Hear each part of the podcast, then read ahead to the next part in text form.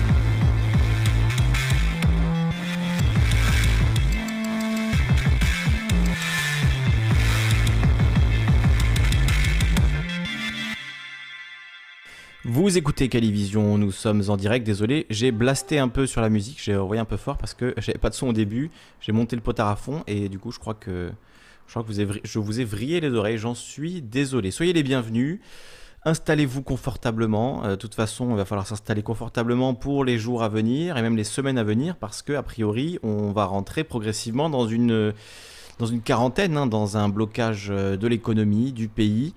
Donc euh, on va en parler ce soir. Euh, la conversation sur ADP finalement elle est aussi liée au coronavirus, donc on va, en discuter ensemble. Je vais saluer ceux qui nous ont d'ores et déjà rejoints.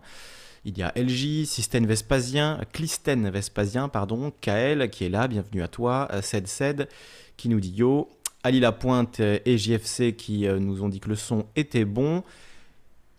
Tony, euh, je vois qu'il est, qu'il est là. Florent L également est avec nous. Euh, soyez tous les bienvenus. Je vois qu'il y a également Justice Divine qui est là. Euh, j'en profite, du début de cette émission pour vous rappeler pour ceux qui le savent déjà ou le dire pour ceux qui ne sont pas encore, au courant. J'ai fait une vidéo sur la chaîne ce matin sur les violences faites aux femmes, notamment les violences policières qui ont eu lieu pendant la dernière manifestation, donc euh, manifestation qui a eu lieu euh, samedi dernier à Paris, euh, qui s'est très mal terminée. Il y a eu beaucoup de violence, donc j'ai fait une petite vidéo sur le sujet et j'en ai profité pour parler des féminicides, des problèmes liés à la violence envers les femmes d'une manière générale, de la victoire de Polanski à Cannes, des féminicides au Mexique. Bon, voilà, j'ai fait une courte vidéo d'un quart d'heure pour parler de tout ça. Elle est sur la chaîne si euh, ça vous intéresse d'aller la regarder. C'est la dernière vidéo en date. Voilà, je voulais vous prévenir de, de ça.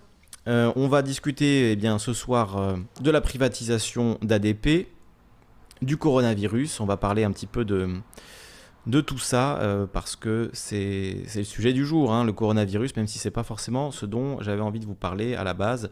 on se retrouve un peu obligé de traiter le sujet, étant donné que euh, Emmanuel Macron s'est exprimé à 20h tout à l'heure. Euh, peut-être qu'on regardera son allocution si vous ne l'avez pas vu, ou on en regardera des extraits. Il y a cet extrait euh, qui est assez intéressant dans le cadre de la discussion de ce soir. Ce que révèle cette pandémie, nous a dit Emmanuel Macron, c'est qu'il est des biens et des services qui doivent être placés en dehors des lois du marché. Incroyable, incroyable, ça pourrait être une phrase ouais, de trop fou ou de, moi-même. Euh, donc euh, assez étonnant cette phrase d'Emmanuel Macron. Emmanuel Macron, le privatiseur en chef euh, qui a privatisé la Française des Jeux, ADP, qui continue les projets de privatisation d'Engie, de la SNCF, de la RATP, de la Poste. Donc intéressant, intéressante cette phrase. Peut-être que le coronavirus finalement fait que Macron révèle révèle donc les failles d'un système économique euh, face à, un risque bien réel de, de, maladie, de pandémie, de maladie généralisée. Donc euh, le débat est, vif sur le Discord sur euh, ce sujet de, du coronavirus, donc évidemment on va en parler. Salut à Rouille qui nous, qui nous rejoint. Et Vespasien disait tu es en lien direct avec Sur Trop Fou, nous demandait Vespasien. Euh, oui, alors euh, effectivement. Alors, je crois que tu parlais à, à Kael. Euh, oui, effectivement, Kael est, trop fou. Participe tous les deux à Canal Concorde. Ils ont encore fait une, vidéo hier soir, une émission hier soir. Je vous invite à, la regarder. si tu peux mettre le lien peut-être de, de, Canal Concorde, Kael, ou alors attends, je vais le faire rapidement. les amis de Canal Concorde qui font des émissions tous les tous les mercredis soirs à partir de 21h. Et hier, c'était euh, le RIC communal, municipalité et modalité, une émission avec euh, Chab, Léo, Michel Debray, euh, Raoul, David, Hugo. Vous pouvez la retrouver, je vous mets le lien dans le chat direct pour vous abonner à Canal Concorde, allez voir leurs vidéos, allez voir leur, travail. Ils font du super boulot, boulot de journalistes citoyens comme on aimerait en voir plus. Donc euh, je les encourage évidemment à continuer, et puis je vous encourage également par la même occasion bah, à faire la même chose. Hein. Si vous en avez envie, si vous en avez euh, les capacités et l'envie, n'hésitez vraiment pas à créer votre propre média. Aujourd'hui, c'est le seul moyen qu'on a en réalité euh, de, de lutter contre l'hégémonie des médias mainstream, c'est de créer nos propres médias, de relayer... d'autres informations, en tout cas d'en discuter d'une manière un peu différente de ce qu'on entend dans les médias. Donc voilà, n'hésitez pas à le faire euh, si, euh, si ce n'est pas déjà fait. Et puis si, si vous avez créé euh, vos médias, vous pouvez les partager sur le Discord. Surtout n'hésitez pas. Plus on sera nombreux, plus on sera fort.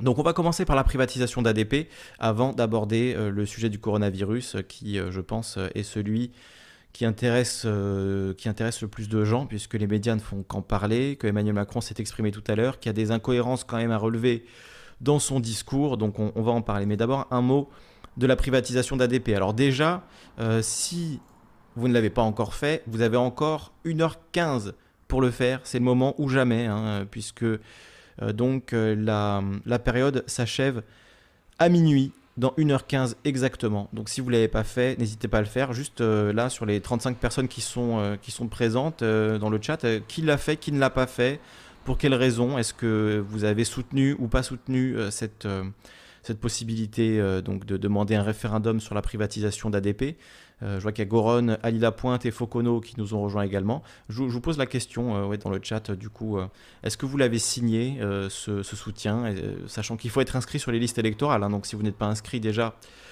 c'est pas possible de le faire. Moi, je me suis inscrit sur les listes électorales expressément pour le faire, voilà, uniquement pour, pour faire ça. Donc, donc je l'ai fait il y a quelques jours de, cela, et si vous ne l'avez pas encore fait, encore une fois, vous avez un peu plus d'une heure pour le faire. C'est pas ultra compliqué. Vous cliquez sur le lien qui est dans la description, déposez un soutien. Ah, ah on dirait que c'est fini. Euh, les propositions de loi. Ah non, attendez. Soutenir des. Voilà. Donc il faut cliquer. Vous voyez, c'est compliqué déjà. Il hein. faut cliquer sur déposer un soutien. Ensuite, il faut cliquer euh, sur les propositions de loi référendaires que vous pouvez actuellement soutenir sont disponibles sur le lien suivant. Donc il faut cliquer là. Ensuite, il faut cliquer sur soutenir les initiatives. Et ensuite, il faut cliquer sur je soutiens suivant. Et là, vous avez un formulaire à remplir avec euh, votre département, euh, votre commune, votre nom, prénom, sexe, date de naissance. Ensuite, vous faites encore suivant et vous avez d'autres éléments qui s'ajoutent. Donc voilà, n'hésitez pas à le faire. C'est pas ultra compliqué si vous l'avez pas encore fait. Vraiment, c'est le moment. En fait, c'est le dernier moment, puisque après, vous ne pourrez pas le faire. Donc, sachez qu'il vous faut voilà, une pièce d'identité, carte nationale d'identité ou passeport pour pouvoir signer donc cette demande de référendum euh, liée à la privatisation d'aéroports de Paris. Donc euh, on, va, on va en parler un petit peu avec cet article qui est paru aujourd'hui euh, à 16h. La, la privatisation d'ADP est-elle définitivement abandonnée ou juste repoussée? Donc sachant qu'ADP, hein, ce sont les aéroports de Orly, Roissy et le Bourget, donc les trois gros aéroports de Paris, les trois aéroports parisiens qui ben, voit passer euh, des, milliers et des milliers de, passagers euh, chaque jour. Hein. Je pense que ce n'est pas exagéré. Euh, donc voilà, c'est quand même quelque chose qu'on peut faire. Marsupliable nous dit mais pourquoi tu réexpliques? Ça va pas changer grand chose maintenant de toute façon. Sibeth a déjà dit que c'était une idée à la noix.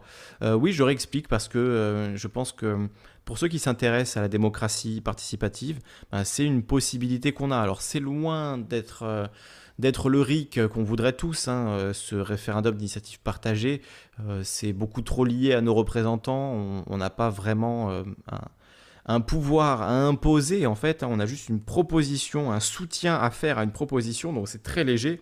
J'en ai parfaitement conscience. Hein. je ne suis pas en train de vous raconter que ça va tout changer si on signe le référendum, si on signe cette, ce, soutien au référendum ça va pas tout changer du tout au tout, évidemment. Loin de là.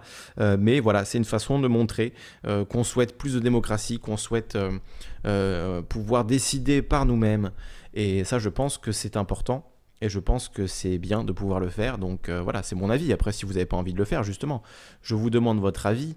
je vous demande si vous, vous l'avez signé. Qu'est-ce que vous en pensez? Est-ce que vous avez envie ou pas de soutenir cette, cette possibilité donc de de faire un référendum?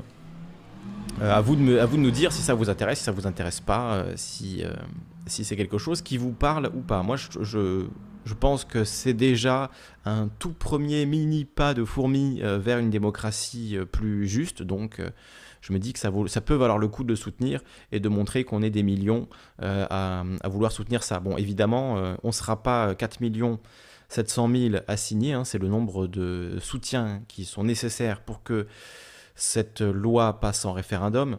Euh, et on en est très très loin, puisqu'aux dernières nouvelles, on était à à peine plus d'un million cent mille voix sur 4 millions 700 000, donc, euh, enfin, voix euh, soutien à ce projet de référendum. Donc malheureusement, Eh bien, ce n'est pas, ce n'est pas le cas. On n'a pas réussi à, obtenir ça. Porqueno Hablas nous dit la démocratie participative, c'est l'UPR. Alors oui, on peut aussi voter UPR, hein, mais je crois qu'il y a moins de gens qui ont voté UPR que de gens qui ont euh, soutenu ce référendum euh, d'initiative partagée.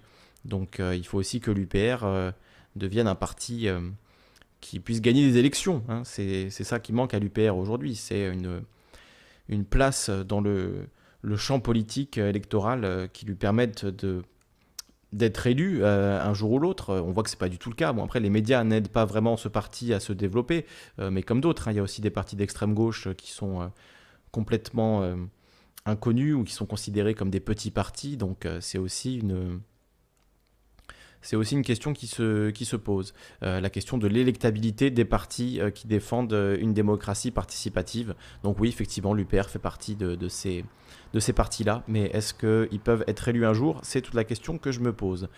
Euh, Bruno nous dit une petite goutte de démocratie dans un océan de fascisme. Euh, on, peut le voir, comme ça aussi. Euh, alors c'est vraiment une toute petite goutte, hein, ça c'est clair. Marsupiliable nous dit moi j'ai déjà voté pour une semaine. J'ai déjà voté pour une semaine après le début de la pétition. Bon, très bien. Donc tu fais partie du premier, des premiers à avoir signé cette, cette proposition. Bonsoir à toi Bruno. Et, et bonsoir également à Marsuppliable, Focono et euh, Ali Lapointe qui nous, qui nous ont rejoints. Et Focono nous dit ADP englobe aussi des aérodromes stratégiques aux alentours de Paris, tels que Toussus-le-Noble. Alors je ne connais pas cet aéroport euh, stratégique dont tu nous parles, je n'ai jamais entendu ce nom honnêtement. Euh, après je trouve qu'il y a un truc bizarre, c'est le côté arbitraire du seuil des 10% pourquoi ça plutôt qu'autre chose? Alors pourquoi ça? Ben, Peut-être parce que c'est quasiment inatteignable, hein, le fameux seuil des, 10%. 4 700 000 signatures sont nécessaires.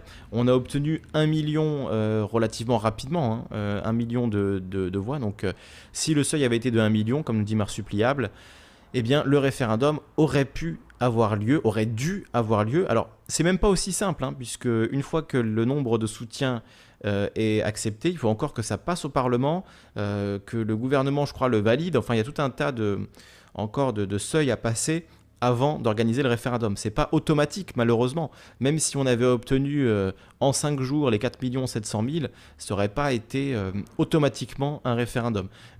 voilà. Après, il faut pas non plus bouder son plaisir. Un million, plus d'un million de signatures pour euh, un, truc qui est quand même assez compliqué. Hein. Euh, là, je vous le remets, le, formulaire, c'est que des questions basiques, mais effectivement, si vous avez, vous mettez votre département, vous mettez votre commune, vous mettez votre nom, prénom, et on vous dit erreur euh, pour x ou y raison, ben tout de suite, vous avez plein de gens qui abandonnent le processus et qui qui se disent c'est trop compliqué, je, je, le referai plus tard. voilà, le site buguait, comme nous dit A.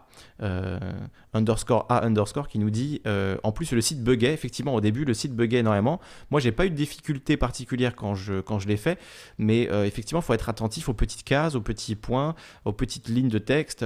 C'est pas le, le truc le plus clair et le plus simple. Et effectivement comme ça avait été dit je crois que c'est sur le média hein, le média qui avait invité un ingénieur informatique qui expliquait que d'un côté le site était très bien codé par certains aspects, mais qui avait aussi des erreurs énormes qui euh, en fait euh, rendaient très compliqué euh, la signature de ce référendum et qui rendait en fait qui créait des bugs complètement complètement étrange. Donc euh, sans tomber dans le complotisme, on peut se demander effectivement si ce site a été conçu avec les meilleures intentions, euh, c'est-à-dire avec l'intention que ce soit le plus simple possible pour les citoyens.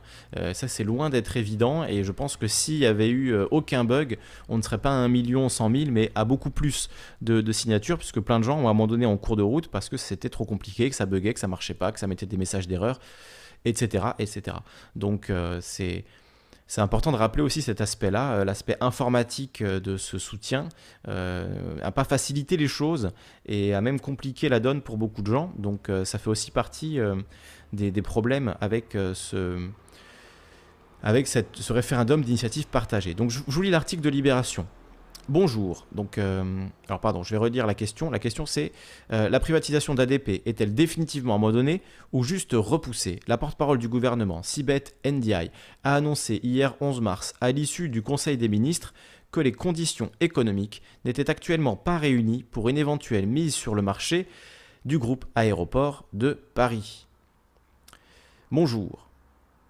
Votre question s'inscrit dans un contexte particulier concernant la privatisation des aéroports de Paris, ADP, voulue par le gouvernement et mise en suspens par une proposition de loi référendaire déposée en avril dernier par 248 parlementaires s'opposant à cette privatisation. Suite à cette proposition de loi, conformément à la Constitution, un site très critiqué, alors il y a un article sur le site très critiqué, pourquoi le site du référendum contre la privatisation d'ADP est-il si critiqué? Je vous le lirai après cet article, mais là vous le voyez, on a déjà des messages d'erreur. Nous ne sommes pas parvenus à vous retrouver sur la liste électorale de Paris 12e arrondissement. Vous ne pouvez donc pas soutenir cette initiative référendaire. Vérifiez que les données que vous avez saisies correspondent bien à l'état civil avec lequel vous êtes inscrit sur les listes électorales.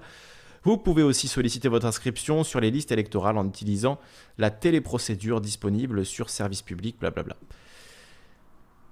Donc site très critiqué hein, qui avait été mis en place pour recueillir les signatures des citoyens favorables à un référendum sur la question des, euh, de la privatisation des aéroports de Paris. Pour déclencher le vote, cette proposition de loi devait recueillir le soutien d'un dixième des électeurs, soit 4 717 396 Français, ce qui est énorme, hein, ce qui est euh, vraiment, vraiment énorme. Au 4 mars, 1 116 000 soutiens avaient déjà été déposés sur le site selon le ministère de l'Intérieur. Cette consultation se termine ce jeudi. Donc là, elle se termine dans 1h05.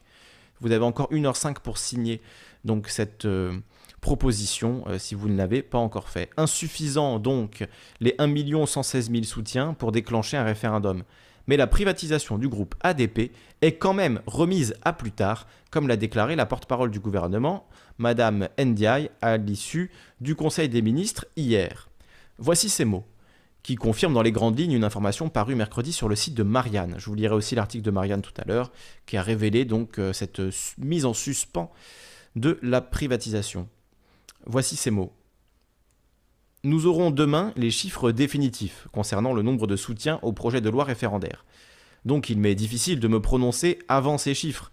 Mais en tout état de cause, l'instabilité actuelle des marchés montre que les conditions de marché ne sont pas du tout favorables pour le moment à une quelconque opération de privatisation, en particulier pour ce qui concerne ADP. Par ailleurs, je vous avoue que le ministre de l'économie et des finances est particulièrement mobilisé en ce moment sur la question des mesures à prendre pour contrer le ralentissement économique que nous connaissons, mais également des mesures de moyen terme pour voir comment nous pourrons relancer notre économie une fois cette crise passée. Donc euh, bah, je vous fais écouter le, l'extrait audio euh, de Sibeth. Quel est le calendrier pour la privatisation d'aéroports de Paris aujourd'hui? Et deuxième question, en 2019, Emmanuel Macron avait exprimé le souhait que le seuil de, euh, le seuil de signature nécessaire pour l'organisation d'un référendum soit abaissé à un million de signatures quelles, sont les conséquences qu'il va tirer du fait que plus d'un million de personnes se sont exprimées euh, en faveur de l'organisation d'un référendum sur cette privatisation? Alors, il ne vous aura pas échappé que euh, l'expression du président de la République euh, que vous évoquez sur euh, l'abaissement du seuil pour le référendum d'initiative parlementaire n'a pas pu passer compte tenu d'une obstruction qui a été réalisée il y a désormais plus d'un an au Parlement. Et donc, ça n'est pas aujourd'hui le droit français. Aujourd'hui, le droit français est régi par la situation que nous connaissons et la nécessité d'atteindre un certain nombre de signatures, je crois plus de 4 millions et demi, pour obtenir un référendum après une initiative parlementaire. Nous aurons demain les chiffres définitifs, donc il m'est difficile de me prononcer euh, avant euh, ces chiffres, mais en tout état de cause, euh, l'instabilité actuelle des marchés montre que les conditions de marché ne sont pas du tout favorables pour le moment à une quelconque opération de privatisation, et en particulier pour ce qui concerne ADP. Par ailleurs, je vous avoue que le ministre de l'économie et des, finances est particulièrement mobilisé en ce moment sur la question des mesures à prendre pour contrer le ralentissement économique que connaissons, mais également des mesures de moyen terme pour voir comment nous pourrons relancer notre économie une fois cette crise euh, passée. Voilà pour la déclaration donc de Sibeth Diaye, bon, qui est plus ou moins ce que je vous avais lu juste avant, euh, ajoutant lors de la même conférence de presse, de toute façon, nous serions un bien mauvais gestionnaire si nous faisions le choix immédiat de céder les actifs et nos participations dans ADP. Euh, moi, j'enlèverais le, mot immédiat. Hein. nous serions un bien mauvais gestionnaire si nous faisons le choix de céder les actifs et nos participations dans ADP. mais effectivement, l'ajout du mot immédiat, euh, l'utilisation du terme de suspension, ça laisse penser, comme nous le dit euh, Gilet euh, Akahayan, c'est juste reporté, pas d'illusion, la loi de privatisation est passée il y a longtemps, elle n'est pas abrogée, ils ne font que reporter, puisqu'effectivement en ce moment toutes les bourses s'effondrent, donc ce serait pas très malin de ce serait pas très malin de privatiser dans l'immédiat, puisque euh, finalement, il y aurait euh, une moins bonne plus-value pour l'État. Bon, après, on peut se poser la question, et c'est ce que, ce que je disais, euh, je crois que c'était dimanche dernier hein, qu'on a fait l'émission, la première émission sur, le, sur ADP. Eh bien, c'est une très mauvaise idée de privatiser un, bien qui est un monopole. Quand c'est un, monopole, donc c'est-à-dire qu'il y a un seul acteur qui gère tous les aspects d'une même affaire. Hein. donc là, en l'occurrence Aéroport de Paris, euh, c'est un monopole euh, qui est public pour l'instant et qui passerait au privé, puisqu'a priori, on ne peut pas euh, choisir un autre aéroport. Si on veut arriver à Paris, eh ben, on arrive par un des aéroports de Paris. Il n'y a pas de concurrence entre les différents aéroports. C'est le même groupe qui les possède. Donc il y a bien une situation de monopole. Et effectivement, quand il y a une situation de monopole, ça n'a pas de sens ça n'a pas de sens de, euh, de, privatiser euh, un, bien comme ça qui rapporte de l'argent chaque année, même si on le vend 10 milliards. Euh, ben c'est des milliards qui seront perdus à, à, échelle de 10, 15, 20 ans, sachant qu'il s'agit là d'une concession de 70 ans. C'est ce qui a été dit donc dans, dans une émission du, du, média, hein, ils expliquaient bien ça. donc je vous mettrai le lien de l'émission du média sur la privatisation. Et peut-être qu'on la diffusera un, extrait tout à l'heure. Alors elle est très longue, elle dure une heure et quart, mais elle est super intéressante. Donc peut-être qu'on s'écoutera le premier quart d'heure, les 20 premières minutes euh, lors d'une pause euh, avant la fin de cette émission. Pourquoi pas? Ça pourrait être intéressant euh, d'écouter ça et de, continuer à, en discuter d'ici une petite demi-heure, une petite heure. et effectivement, il est dit que c'est donc une concession qui irait jusqu'à 70 ans et que effectivement, on verrait après, dans 70 ans, donc en 2090, euh, s'il est opportun euh, de, garder, privatiser les aéroports de Paris. Donc voilà, on nous emmène quasiment au siècle prochain euh, pour euh, savoir si c'est pertinent ou pas de faire cette privatisation. Moi, je peux vous le dire dès maintenant, hein, on n'a pas besoin d'attendre 70 ans, c'est une idée de merde. C'est une très mauvaise idée euh, et c'est vraiment une erreur stratégique. juste pour gratter un peu d'argent dans l'immédiat, on, s'assoit sur des sommes encore plus élevées à l'avenir, sachant que évidemment les rentes dégagées de ces aéroports qui vont être dégagées par ces aéroports de Paris, eh elles vont aller dans les poches du privé et non plus dans les poches du public. Donc c'est évidemment une perte sèche pour euh, l'État et donc pour la collectivité. Donc évidemment c'est une mauvaise, une idée, pardon.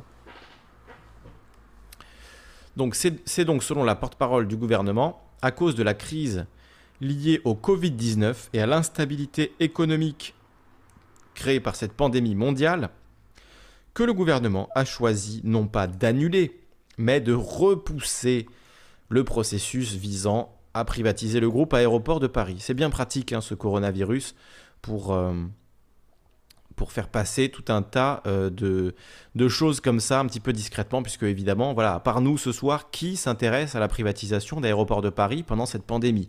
Tout le monde est en train de parler de la fermeture des écoles, de la quarantaine, de l'Italie, de l'Espagne, de la France aussi, où le nombre de cas ne fait qu'augmenter, etc., etc. Pendant ce temps, on ne nous parle pas d'ADP. Donc c'est important c'est important euh, de, de, garder à l'esprit tout ça et de ne pas lâcher l'affaire. Il faut pas laisser passer euh, quelque chose d'aussi énorme. On ne peut pas les laisser euh, nous, nous, dire oui, on repousse ça plus tard. Arrêtez de vous en préoccuper. voilà, on verra plus tard. Et puis vous, pendant ce temps, voilà, ayez peur à cause du coronavirus. Occupez-vous d'autres choses. On privatisera en voilà, le 15 août à minuit, euh, comme, euh, comme d'ailleurs cette loi été passée à la base, hein, a été passée à 6h du matin, euh, je crois 5h45 du matin, enfin quelque chose de complètement hallucinant comme ça, à 27 voix contre 15. Bon, enfin c'était, un scandale démocratique absolu, ça l'est toujours. Donc restons vigilants là-dessus, hein. c'est vraiment important. Donc néanmoins, aucune date n'a été évoquée par le gouvernement concernant la reprise du groupe dont l'État détient 50,6% du capital. Rien ne permet de dire, à la lecture de la déclaration de Sibeth NDI, que le projet est définitivement abandonné, celle-ci insistant sur le fait que, pour le moment, les conditions économiques ne sont pas réunies. Donc dès janvier, comme le relevait notre journaliste Sybille Vincendon, Xavier Huyard, PDG de Vinci, seul candidat officiellement déclaré avant même l'appel d'offres, doutait lui-même de la volonté du gouvernement sur ce dossier. Je pense qu'eux-mêmes ne le savent pas et ils ont raison d'attendre puisqu'ils sont toujours dans la période de collecte des signatures. Lors de la même interview, il avait ajouté, cette fois-ci de façon plus claire, ce sujet n'est plus dans les écrans radars du gouvernement, pas non plus dans ceux de Vinci. Voilà pour l'article de Check News euh, que je vous mettrai évidemment dans la description si vous voulez le retrouver et le lire. Voilà, je vous le mets euh, là, le lien, donc pour euh, voir cet article de, de, Check News. Alors pourquoi le site sur le référendum était aussi critiqué depuis le lancement du site mercredi soir qui permet, donc c'était mercredi 13 juin 2019, donc depuis le lancement du site qui permet de soutenir la proposition de loi visant à affirmer le caractère de service public national de l'exploitation du groupe euh, Aéroport de Paris, un certain nombre d'internautes ont relevé plusieurs bugs, émettant même l'hypothèse que le site aurait été pensé pour décourager les internautes de l'utiliser. Vous avez été nombreux à nous interroger sur le formulaire mis en ligne mercredi par le ministère de l'Intérieur permettant de soutenir une proposition de loi visant à affirmer le caractère de service public national de l'exploitation des aérodromes de Paris. Comme c'est long à dire ça, hein. comme c'est long à dire.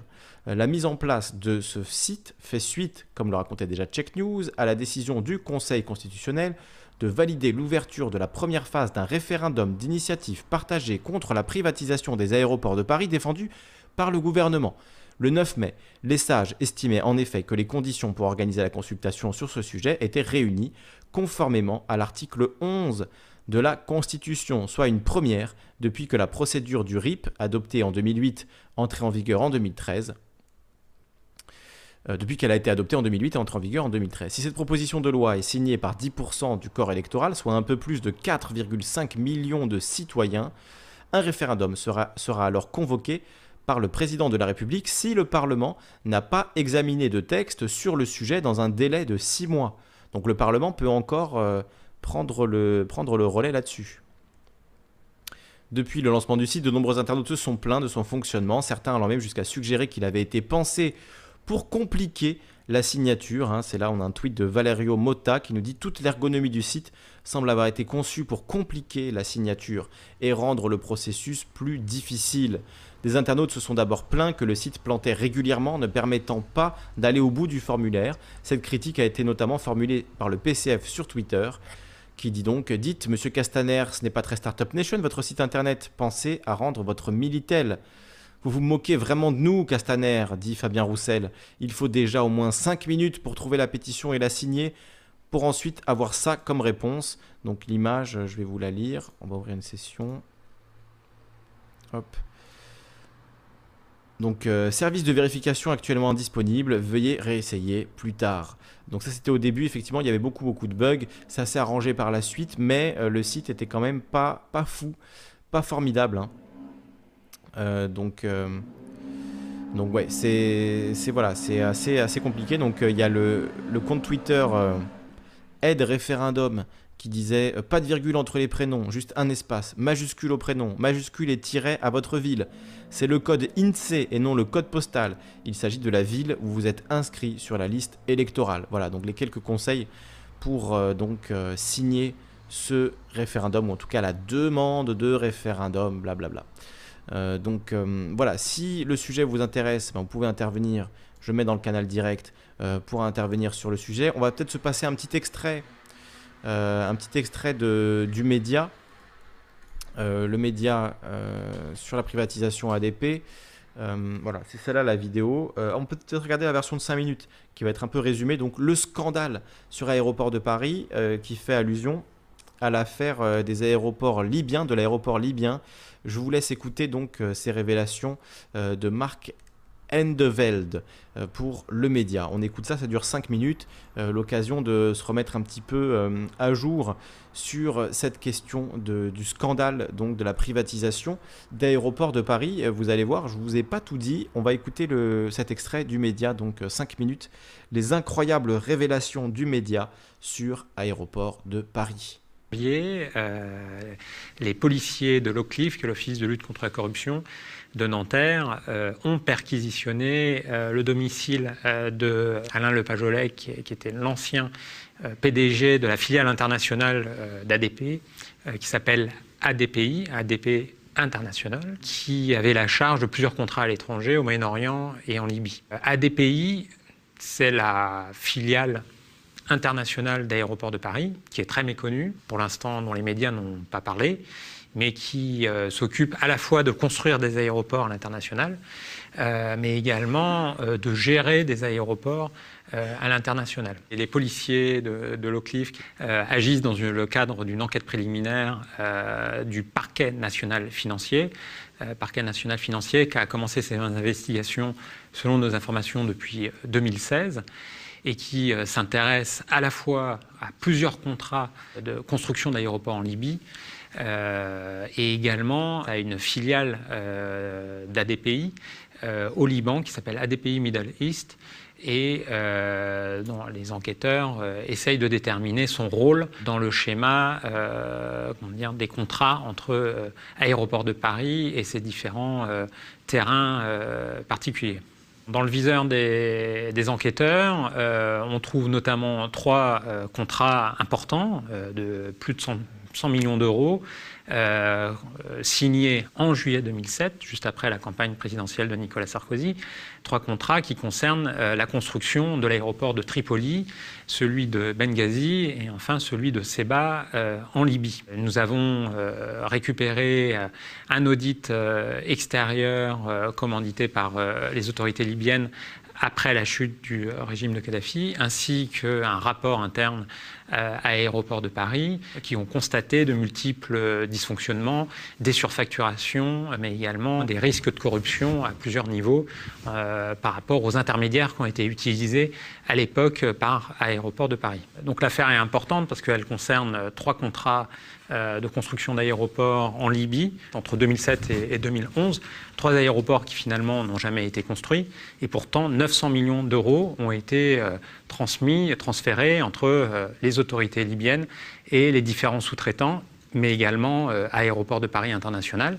Cet argent est allé notamment à deux grandes sociétés de BTP, SNC Lavalin et Odebrecht. SNC Lavalin qui est aujourd'hui euh, accusé de corruption au Canada sur ce dossier d'aéroport et Odebrecht qui par ailleurs est empêtré dans d'autres dossiers de corruption euh, au Brésil, notamment sur la vente de sous-marins, qui concernent également des sociétés françaises.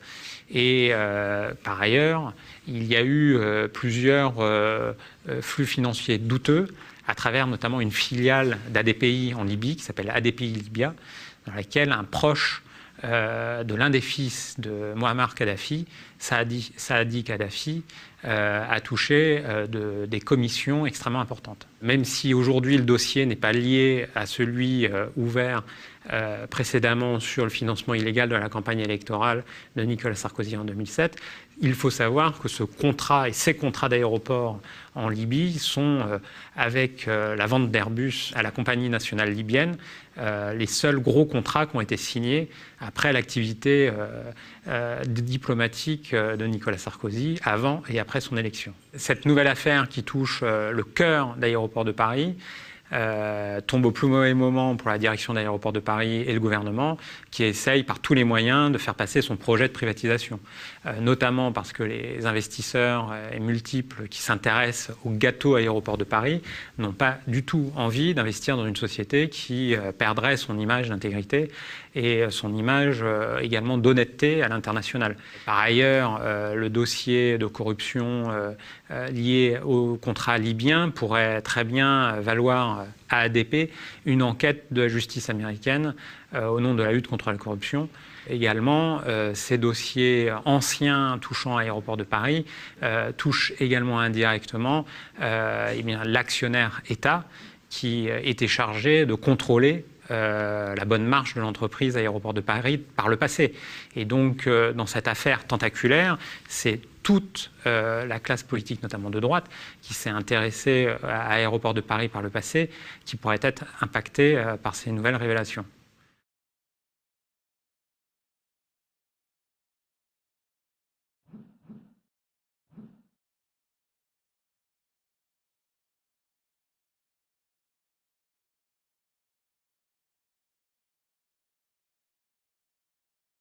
Voilà, avec le micro c'est mieux.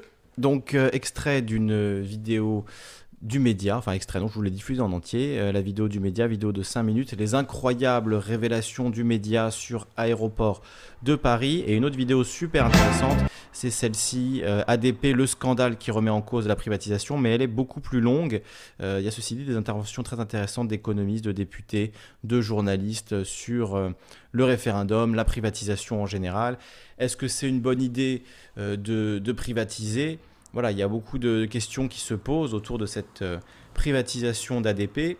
Et moi, j'aimerais en parler ce soir. Mais effectivement, le sujet aujourd'hui, c'est encore et toujours, depuis ce début d'année, le coronavirus. Donc, euh, est-ce que vous préférez parler du corona? Est-ce que vous préférez parler de la privatisation d'ADP euh, Honnêtement, les deux sujets sont sur la table. Ils sont en plus liés, hein, puisque finalement, la suspension de la privatisation, comme on l'a appris tout à l'heure avec Sibet NDI, notre génialissime euh, porte-parole du gouvernement, eh bien, comme on l'a appris euh, hier, eh bien, euh, la privatisation est suspendue pour l'instant jusqu'à nouvel ordre. C'est pas une annulation, hein, ne, ne, tombons pas dans le piège. C'est pas une annulation. Il a bien été dit plusieurs fois pour le moment, Hein, en attendant, pas maintenant, pas tout de suite. Il n'a pas été dit on annule et on oublie. Euh, même s'il y a eu un million de signatures, même s'il y a eu euh, voilà, tout ce qu'on a, tout a déjà évoqué, euh, c'est pas pour ça, c'est parce que ce serait pas intéressant pour l'État de vendre Aéroport de Paris alors que on est dans une situation où l'économie s'effondre et où le où les bourses décrochent. Hein. On, peut, on peut regarder d'ailleurs, regarder Boursorama. Regardez ça, c'est impressionnant. Euh, l'état des bourses depuis le début de la semaine. Euh, c'est catastrophique. Alors on va regarder le, CAC 40 qui a perdu 13, 39%. C'est dingue. C'est dingue. Euh, donc voilà, perte du CAC 40. Moins 33% depuis le 1er janvier. Moins 23% en une, en une semaine. Pardon, j'ai un peu le hockey. Donc euh, variation euh, vraiment à la baisse. Je crois qu'ils ont dit, euh, voilà, ça c'était le cas 40, comme on dit, MAR 20. Je sais pas à quoi ça fait référence.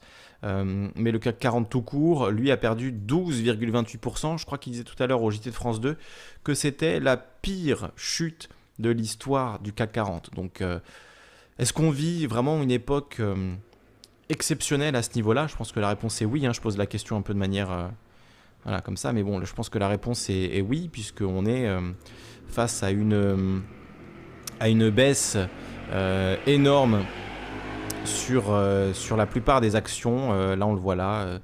Europe, MGRP, Jacquet Metal, Renault, Natexis, Valeo, AK, ils ont tous perdu plus de 20% aujourd'hui.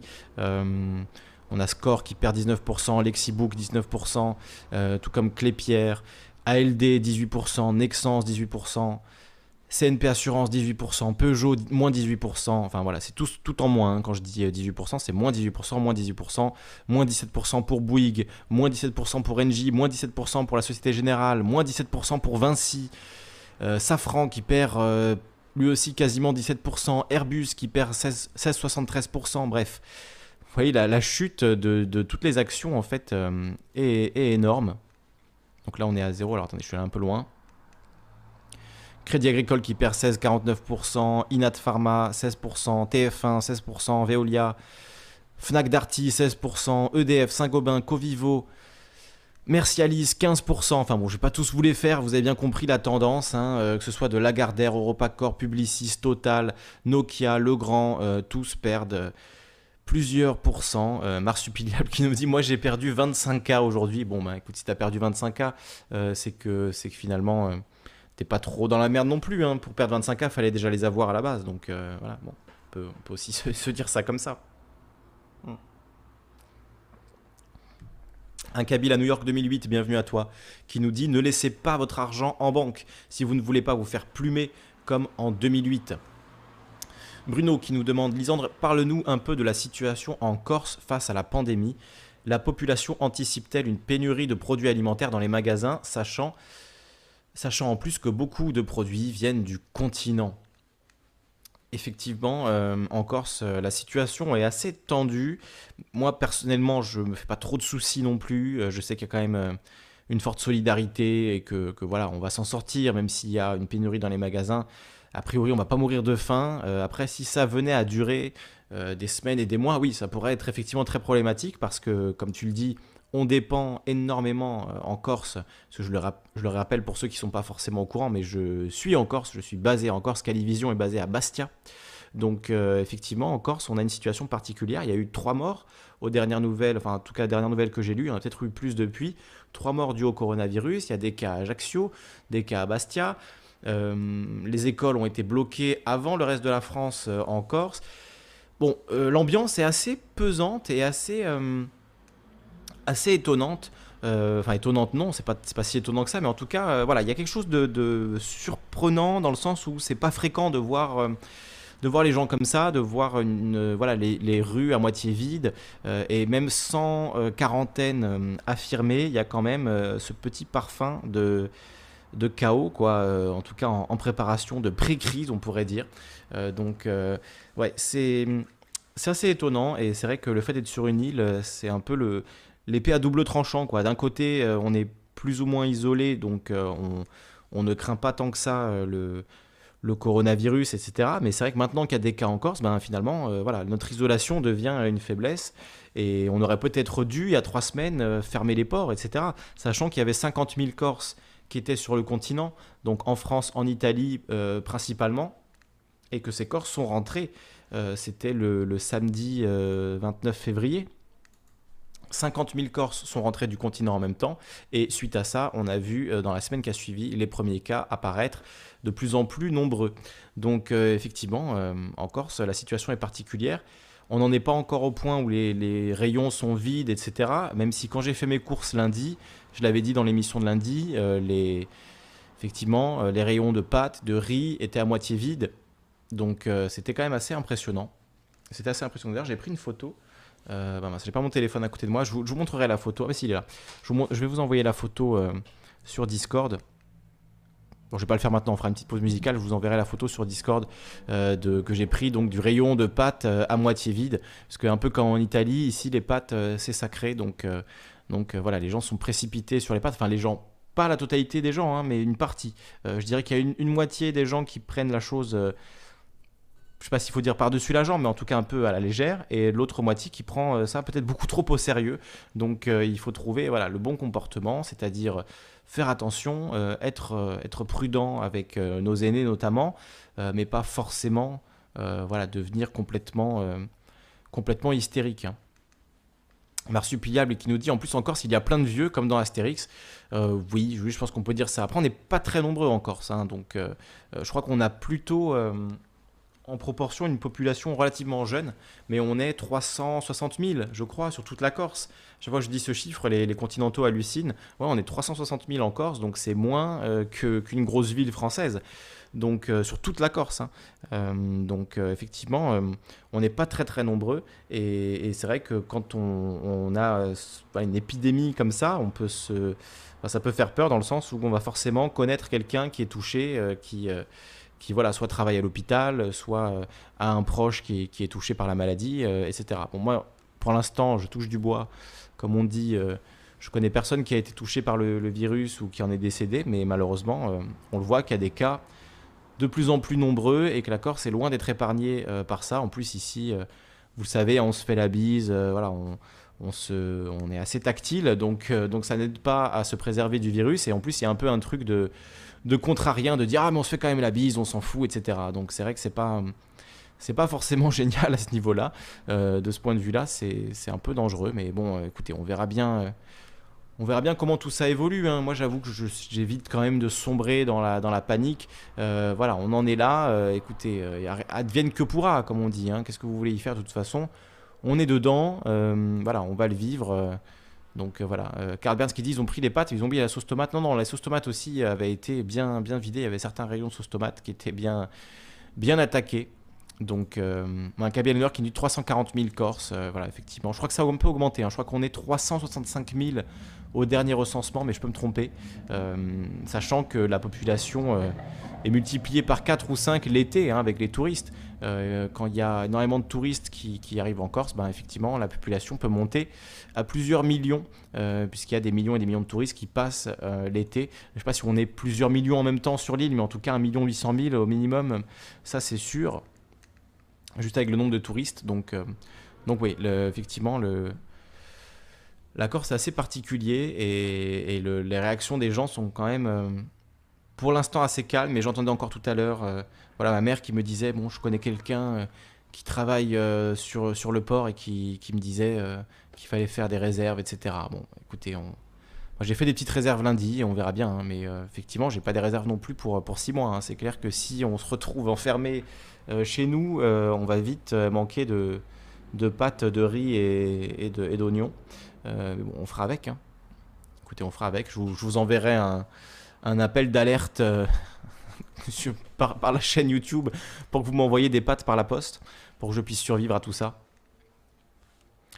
Donc euh, voilà, bon, je vois que vous avez plus envie de parler du coronavirus que du référendum. Et encore une fois, je vous invite, il reste 35 minutes à aller signer ce, ce référendum d'initiative partagée. Euh, si on pouvait mettre un petit coup de boost dans les dernières minutes, voilà, ça pourrait être, euh, ça pourrait être pas mal. Est-ce que vous voulez qu'on écoute le discours de Macron? Franchement, c'était assez chiant. Hein. Je me suis endormi devant, pour tout vous dire. Euh, j'étais très très surpris. Alors je sais pas ce que vous en avez pensé. J'étais extrêmement surpris qu'il n'annonce pas l'annulation euh, des municipales. J'ai vu aujourd'hui dans la journée tomber l'info comme quoi l'Elysée envisageait l'annulation des municipales. Et puis finalement ils ne sont pas allés jusqu'au bout et ils n'ont pas annulé les élections municipales, euh, sachant que le deuxième tour aura lieu une semaine après et que peut-être que la, la, situation que la situation d'ici là sera encore pire et que le deuxième tour, euh, déjà là pour le premier tour, bon voilà, soyons honnêtes, je vous pose la question à ceux qui sont dans le, dans le chat. Euh, est-ce que, est que vous allez voter dimanche? Est-ce que ça vous fait peur de vous rendre dans votre bureau de vote? Est-ce que vous allez euh, participer à ce scrutin dimanche ou pas les, les, gens qui sont dans le chat là.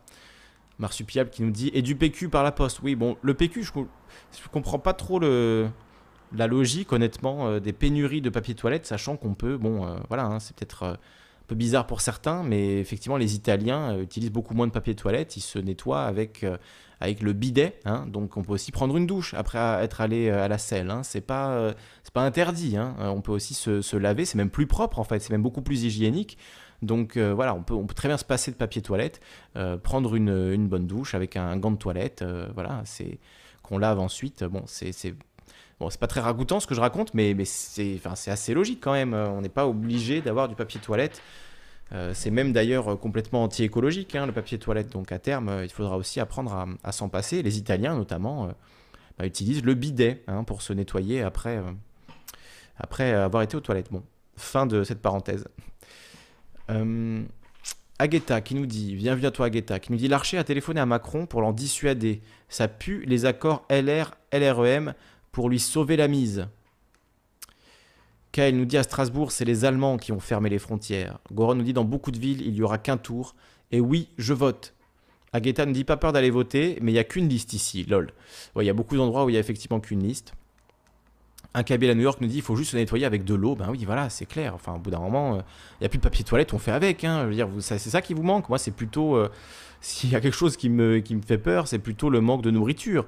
C'est plutôt le fait de ne plus avoir de riz, de ne plus avoir de, euh, de pâtes. Euh, euh, s'il n'y a plus d'électricité aussi, vu que j'ai des plaques à induction, eh ben, ça, ça, risque de poser problème aussi.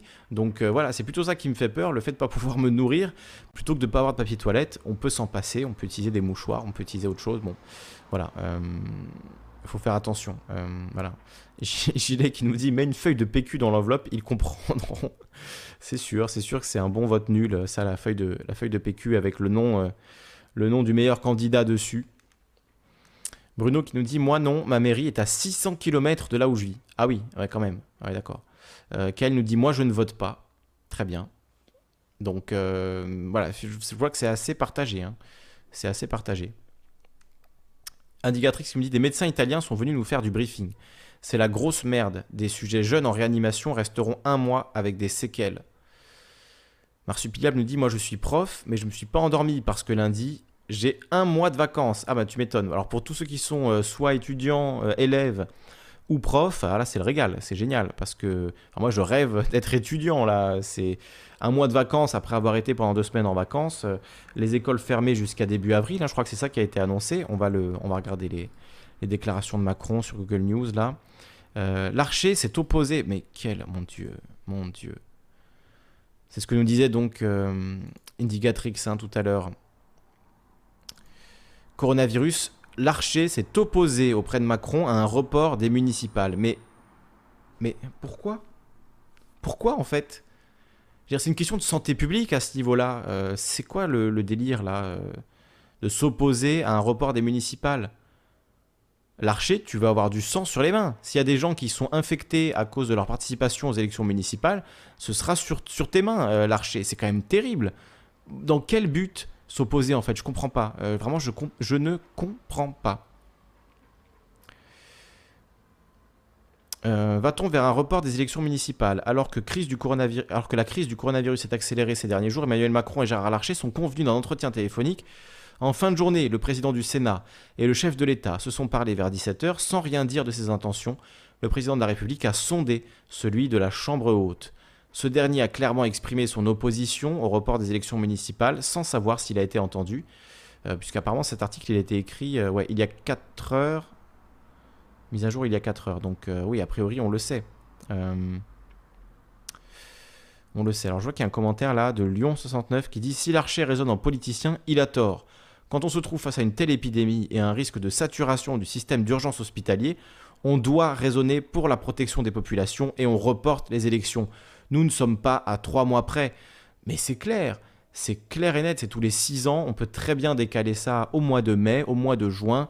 Ça ne pose aucun souci. Euh, voilà, il faudra se réorganiser. Ça, pose peut-être des petits soucis de logistique, mais bon, c'est très léger par rapport au risque qu'on fait courir à la population c'est je comprends pas je comprends vraiment pas la logique d'avoir organisé ces, municipales le président de la chambre haute espérait déjà la semaine dernière éviter ce scénario surtout pas je souhaite que nous n'en arrivions pas là, donc à annuler, euh, les, municipales. Hein. Et si on en arrivait à cette décision, elle devrait être collective.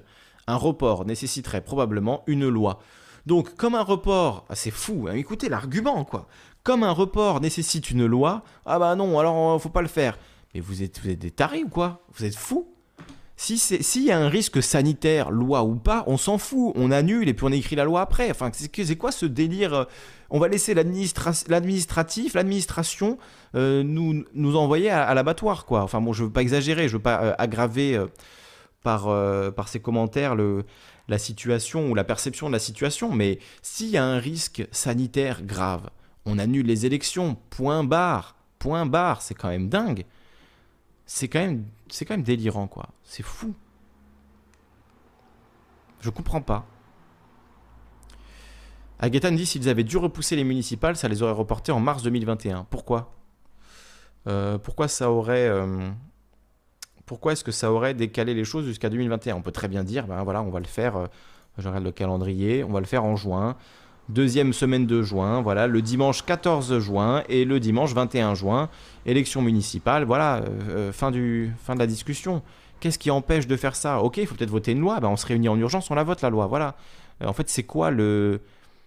Enfin, je comprends pas la logique. Des gens vont peut-être mourir parce qu'on n'a on pas le temps de voter une loi. On est où là en fait? Qu'est-ce C'est quoi le délire?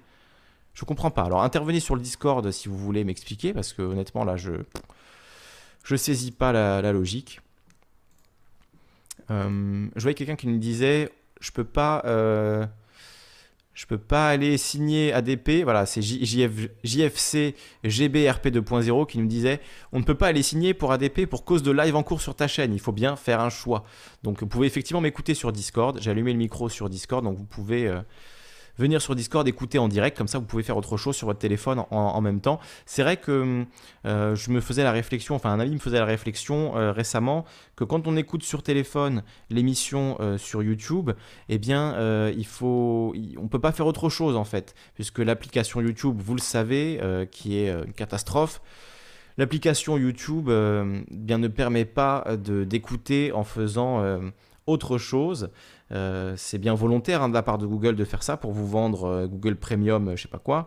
Donc, mais si vous n'avez pas Google Premium, évidemment, c'est pénible parce qu'à chaque fois qu'on coupe YouTube, eh ben, ça coupe le live. Donc, vous pouvez essayer peut-être. Alors, j'ai pas essayé à vérifier, à vous de me dire si c'est possible. Écoutez euh, soit sur Twitch, soit sur Facebook, ou peut-être là il est possible de fermer la page et de faire autre chose en même temps.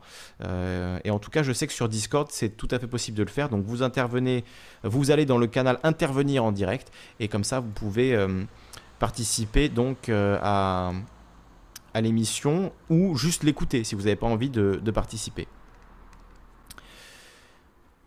Donc JFC qui nous dit ils maintiennent les municipales de peur que leurs électeurs, beaucoup de seniors, soient décédés du coronavirus entre temps, s'ils le, si le reportent. Euh, ouais, je. Je sais pas. Euh, enfin, oui, oui, c'est une blague évidemment, mais je, lis le commentaire du dessous euh, qui nous dit exact, Lisandre, très frustrant d'ailleurs. ouais, c'est frustrant, incompréhensible, illogique, dangereux. et tout ça pour des raisons politico-politiciennes. Franchement, c'est c'est vraiment dégueulasse. Bon, alors j'espère que hum, du coup, euh, vu que les, personnes âgées euh, sont les plus vulnérables face à ce coronavirus, peut-être que beaucoup de vieux, comme tu dis, de boomers, n'iront pas, euh, n'iront pas voter. Donc peut-être que ce sera bon pour les résultats d'autres partis que La République en marche et LR, qui effectivement ont sans doute des électeurs un peu plus vieux que la moyenne.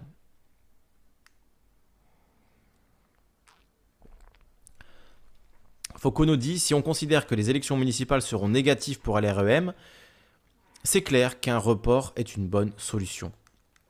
Morad nous dit utilisez l'appli Google Chrome en mode bureau pour pouvoir écouter YouTube euh, du coup, euh, euh, en, faisant autre chose à côté. Ouais, je pense que c'est pas mal. Après, vous pouvez le mettre sur un ordi aussi et faire autre chose à côté.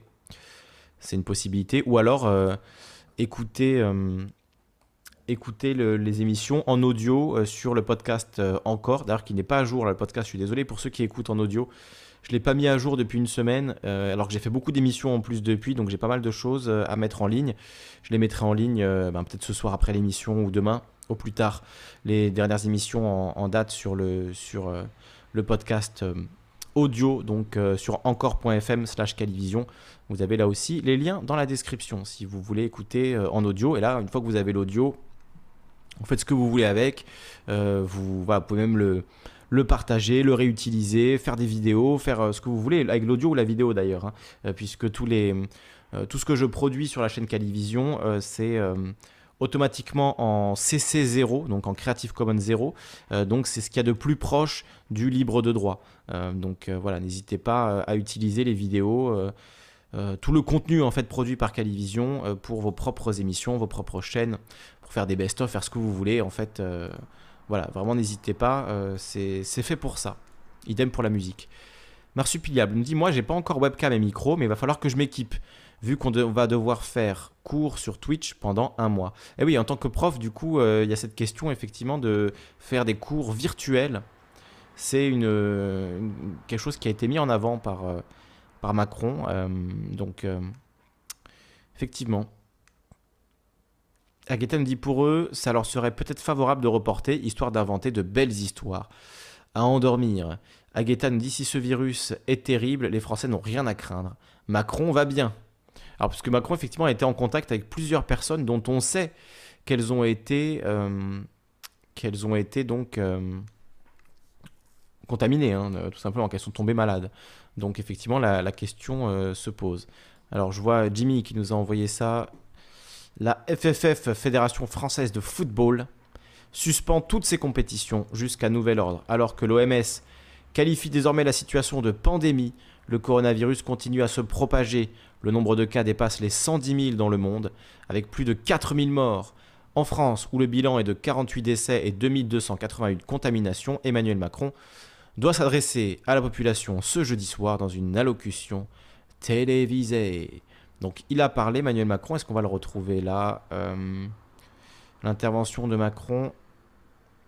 L'intervention de Macron. Non, elle n'y est pas. Alors on va le trouver. Intervention. Alors attendez. Intervention. Macron. On va regarder dans vidéo. À 26 minutes, ouais, c'était long, putain. C'était long. On va pas écouter les 26 minutes parce que honnêtement. Euh, C'est long et chiant. Euh, il y a 3 heures. BFM. J'ai pas envie de regarder sur BFM, moi. J'ai pas envie de le regarder sur BFM. On va regarder sur YouTube. On va classer moins de 24 heures. RFI. France 24. Il n'y a pas la source officielle euh, de l'Elysée. Alors j'aime bien regarder sur les sources officielles. Élysée. Euh, YouTube. Ah. Normalement, ça devrait être sur YouTube. Adresse aux Français. Bon, je vais pas être. Alors, compte rendu du conseil. Non, il n'y a rien. Oh là là. Oh, ils sont pas doués, hein, je vous jure. hein. Je vous jure qu'ils sont pas doués. Non, c'est pas encore sur le site officiel de l'Elysée. Crotte. Crotte de crotte. Bon bah écoutez, on va la prendre, euh, on va la prendre sur RFI alors, hein, pas le choix. Mes chers compatriotes, Oh, c'est en audio en plus, génial.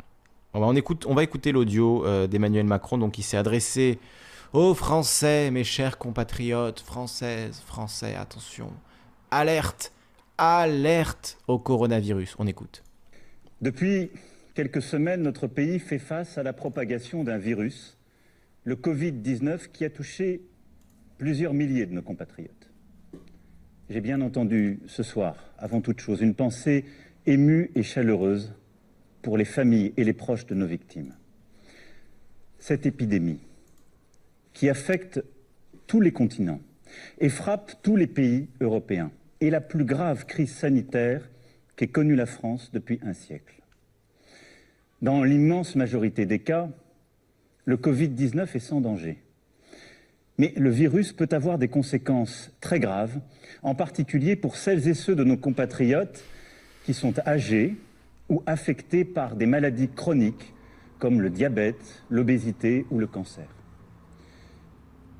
Durant plusieurs semaines, nous avons préparé, agi. Les personnels des hôpitaux, médecins, infirmiers, ambulanciers, les agents des SAMU de nos hôpitaux, les médecins de ville, l'ensemble des personnels du service public de la santé en France sont engagés avec des C'est mieux en accéléré comme ça, vous préférez? Si nous avons pu retarder la propagation du virus et limiter les cas sévères, c'est grâce à eux. Ah, la Parce que tous ont répondu présent. Tous ont accepté de prendre du temps sur leur vie personnelle, familiale, pour notre santé. C'est pourquoi, en votre nom, je tiens avant toute chose à exprimer ce soir la reconnaissance de la nation à ces héros en blouse blanche, ces milliers de femmes et d'hommes admirables qui n'ont d'autre boussole que le soin, d'autres préoccupations que l'humain, notre bien-être, notre vie tout simplement. Je veux aussi ce soir saluer le sang-froid dont vous avez fait preuve. Face à la propagation Oh du là virus, là. Vous avez pu ressentir pour vous-même, pour vos proches, de l'inquiétude, voire de l'angoisse, et c'est bien légitime. Tous. Vous Tous. avez su faire face, en ne cédant ni à la colère, ni à la panique. Mieux, Oh, en adoptant les bons 10. gestes. Vous avez ralenti la diffusion Ouais. du virus et ainsi permis à nos hôpitaux et nos soignants de mieux se préparer. C'est cela, une grande nation. Des femmes et des hommes capables de placer l'intérêt collectif au-dessus de tout. Même en x2, c'est trop long. hein. Une communauté humaine qui tient par des valeurs, la solidarité, la fraternité. Cependant, mes chers compatriotes, je veux vous le dire ce soir avec beaucoup de gravité, de lucidité, mais aussi la volonté collective que nous adoptions la bonne organisation. Nous ne sommes qu'au début de cette épidémie. Et partout en Europe, elle s'accélère, elle s'intensifie. Face à cela, la priorité absolue pour notre nation sera notre santé. Je ne transigerai sur rien. Et un principe nous guide pour définir nos actions. Il nous guide depuis le début pour anticiper cette crise, puis pour la gérer depuis plusieurs semaines. Et il doit continuer de le faire. C'est la confiance dans la science. C'est d'écouter celles et ceux qui savent. Les plus grands spécialistes européens se sont exprimés ce matin dans une publication importante. J'ai réuni aujourd'hui, avec le Premier ministre, le ministre de la Santé, notre comité scientifique de suivi. Nous avons en France les meilleurs virologues, les meilleurs épidémiologistes, des spécialistes de grand renom, des cliniciens aussi, des gens qui sont sur le terrain et que nous avons écoutés comme nous faisons depuis le premier jour. Tous nous ont dit que, malgré nos efforts pour le freiner, le virus continue de se propager et est en train de s'accélérer. Nous le savions, nous le redoutions. Ce qui risque de se passer, c'est que la maladie touchera d'abord les personnes les plus vulnérables. Beaucoup d'entre eux auront besoin de soins adaptés à l'hôpital, souvent d'assistance respiratoire. C'est pourquoi, et j'y reviendrai dans un instant, nous prenons des mesures très fortes pour augmenter massivement nos capacités d'accueil à l'hôpital. Car l'enjeu est de continuer à aussi soigner les autres maladies. C'est aussi de se préparer à une possible deuxième vague qui touchera un peu plus tard, en nombre beaucoup plus réduit, des personnes plus jeunes, a priori moins exposées à la maladie, mais qu'il faudra soigner également. Dans ce contexte, l'urgence est de protéger nos compatriotes les plus vulnérables. Et l'urgence est de freiner l'épidémie afin de protéger nos hôpitaux, nos services d'urgence et de réanimation, nos soignants, qui vont avoir à traiter, comme je viens de vous l'expliquer, de plus en plus de patients atteints. Ce sont là nos priorités. C'est pour cela qu'il nous faut continuer de gagner du temps et suivre celles et ceux qui sont les plus fragiles. Protéger les plus vulnérables d'abord. C'est la priorité absolue. C'est pourquoi je demande ce soir à toutes les personnes âgées de plus de 70 ans, à celles et ceux qui souffrent de maladies chroniques ou de troubles respiratoires, aux personnes en situation de handicap, de rester autant que possible à leur domicile. Elles pourront bien sûr sortir de chez elles pour faire leurs courses, pour s'aérer, mais elles doivent limiter leur contact au maximum. Dans ce contexte, j'ai interrogé les scientifiques sur nos élections municipales, dont le premier tour se tiendra dans quelques jours. Ils considèrent que rien ne s'oppose à ce que les Français, même les plus vulnérables, se rendent aux urnes. J'ai aussi demandé au Premier ministre, il l'a fait encore ce matin, de consulter largement toutes les familles politiques. Alors vous avez entendu, les scientifiques, hein, les scientifiques disent qu'on peut, on peut faire les municipales sans problème. Alors on peut pas se réunir à 1000, euh, à plus de 1000 dans une, dans une même salle. Par contre, on peut euh, tous passer les uns après les autres dans une pièce, toucher des papiers, toucher des tables, des trucs. Euh, ça, ça pose pas de problème apparemment. On va mettre tout en place pour qu'il n'y ait pas de problème. Et les scientifiques, quels scientifiques, qui, quelle publication, de quelle publication ils parlent? Ça, je ne sais pas. Alors, si vous avez le lien, n'hésitez pas à le partager, hein, mais j'ai pas, j'ai pas trouvé de, quel euh, scientifique euh, il parlait exactement. Ça, va en x2, c'est... J'aimerais bien mettre en x5, hein, pour être honnête, euh, parce que là, il reste encore 20 minutes. Donc, je sais pas si on va l'écouter en entier, mais on va encore écouter un petit passage. Et notamment, on, écoutera, on va réécouter un petit peu la suite et après on écoutera un peu la fin. Parce qu'à la fin, apparemment, il y a des, commentaires qui disaient dans le chat là qu'à la fin, il évoquait le souverainisme, euh, la mondialisation, etc. Donc ça peut être intéressant d'écouter ce passage-là. Je crois que c'est vers là que je me suis endormi au bout de 10 minutes, 10-15 minutes. Donc on, va voir euh, rapidement ça. Euh, effectivement, il a répété à plusieurs reprises, d'après CNews, nous dit Marsupilia, mais je l'ai bien entendu aussi, il a répété quoi qu'il en coûte trois fois, quoi qu'il en coûte. Donc nous protégerons les gens, quoi qu'il en coûte. Nous protégerons l'économie, quoi qu'il en coûte. Nous nous garderons de ce virus, quoi qu'il en coûte. Mais nous n'annulons pas les municipales. Ah, par contre, on n'annule pas les municipales. Donc, allez comprendre. Si vous y comprenez quelque chose, franchement, vous êtes des génies. Moi, je comprends rien. Et elles ont exprimé la même volonté. Mais il conviendra de veiller au respect strict des gestes barrières contre le virus et des recommandations sanitaires. Je fais confiance aux maires et au civisme de chacun d'entre vous. Je sais aussi que les mairies et les services de l'État ont bien organisé les choses. Des consignes renforcées seront données dès demain afin que nos aînés n'attendent pas longtemps, que des files ne se constituent pas, que les distances soient aussi tenues et que ces fameuses mesures barrières soient bien respectées. Mais il est important, dans ce moment, en suivant l'avis des scientifiques comme nous venons de le faire, d'assurer la continuité de notre vie démocratique et de nos institutions. Voilà, la priorité des priorités aujourd'hui est donc de protéger les plus faibles, celles et ceux que cette épidémie touche d'abord. La deuxième, c'est de freiner l'épidémie. Pourquoi? Ministre de la Santé, le directeur général de la Santé vous l'ont expliqué à plusieurs reprises, pour éviter l'accumulation de patients qui sont en détresse respiratoire dans nos services d'urgence et de réanimation. Il faut continuer de gagner du temps, et pour cela, je vais vous demander de continuer à faire des sacrifices et plutôt d'en faire davantage, mais pour notre intérêt collectif. Dès lundi, et jusqu'à nouvel ordre, les crèches, les écoles, les collèges, les lycées et les universités seront fermés. Pour une raison simple, nos enfants et nos plus jeunes, selon les scientifiques toujours, sont celles et ceux qui propagent, semble-t-il, le plus rapidement le virus, même si pour les enfants, ils n'ont parfois pas de symptômes. Et heureusement, ne semblent pas aujourd'hui souffrir de forme aiguë de la maladie. C'est à la fois pour les protéger et pour réduire la dissémination du virus à travers notre territoire. Le service de garde sera mis en place, région par région, où nous trouverons les bonnes organisations, pour que, en effet, les personnels qui sont indispensables à la gestion de la crise sanitaire puissent faire garder leurs enfants et continuer d'aller au travail pour vous protéger et vous soigner. Et donc cette organisation sera travaillée par le gouvernement dans les prochains jours avec l'ensemble des élus et tous les responsables sur notre territoire. Quand cela est possible, je demande aux entreprises de permettre à leurs employés de travailler à distance. Les ministres l'ont déjà annoncé, nous avons beaucoup développé le télétravail, il faut continuer cela, l'intensifier au maximum. Les transports publics seront maintenus, car les arrêtés, ce serait tout bloqué, y compris la possibilité de soigner. Mais là aussi, c'est à votre responsabilité que j'en appelle. Et j'invite tous les Français à limiter leurs déplacements au strict nécessaire. Le gouvernement annoncera par ailleurs des mesures pour limiter au maximum les rassemblements. Dans le même temps, notre système de santé, notamment dans les services de réanimation, doit se préparer à accueillir de plus en plus de cas graves de Covid-19 et continuer à soigner les autres malades.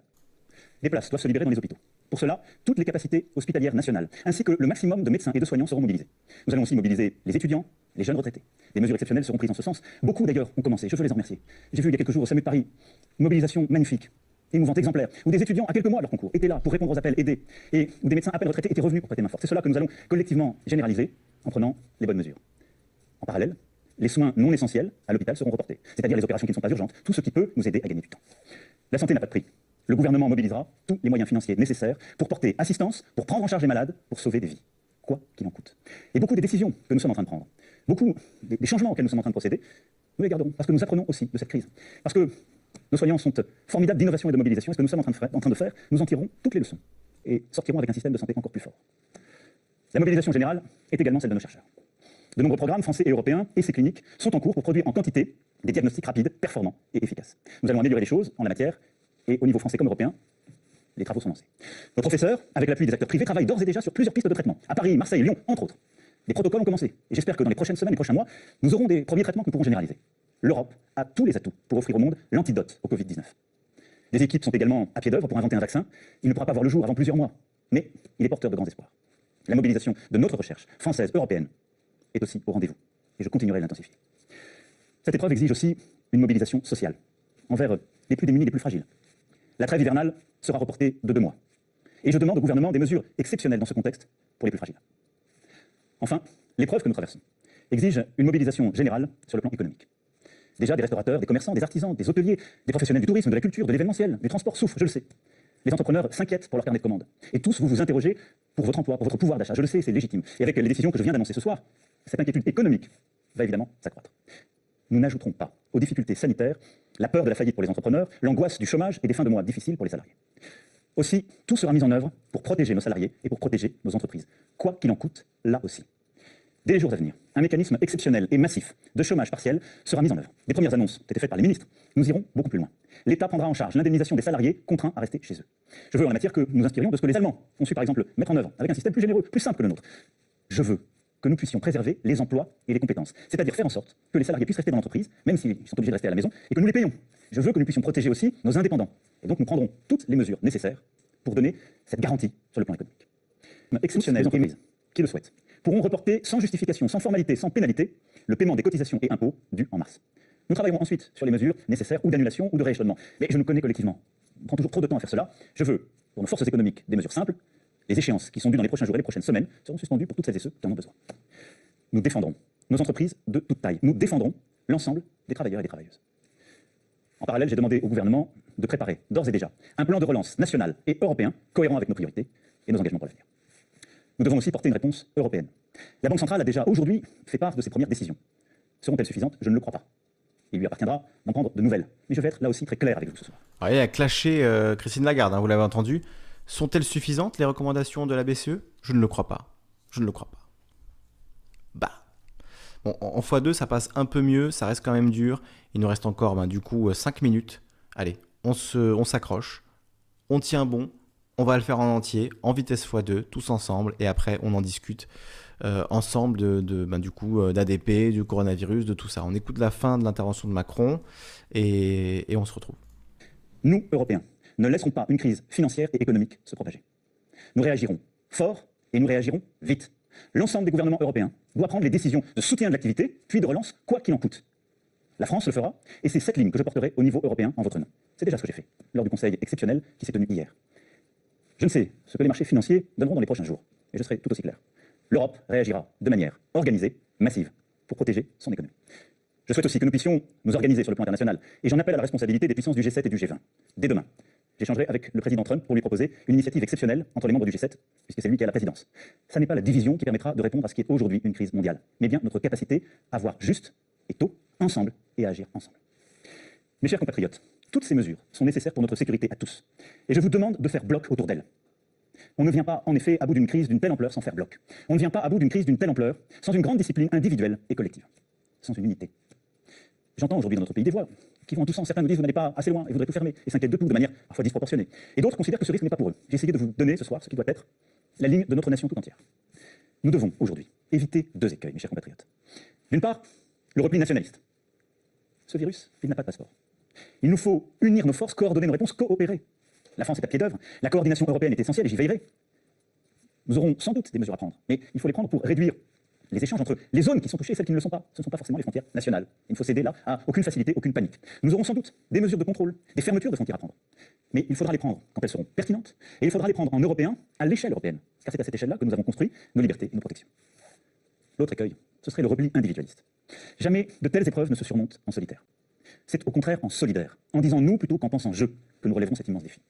C'est pourquoi je veux vous dire ce soir que je compte sur vous, pour les jours, les semaines, les mois à venir. Je compte sur vous parce que le gouvernement ne peut pas tout seul et parce que nous sommes une nation. Chacun a son rôle à jouer. Je compte sur vous pour respecter les consignes qui sont et seront données par les autorités et en particulier ces fameux gestes barrières contre le virus. Elles sont aujourd'hui encore trop peu appliquées. Cela veut dire se laver les mains suffisamment longtemps avec du savon ou avec euh, des gels hydroalcooliques.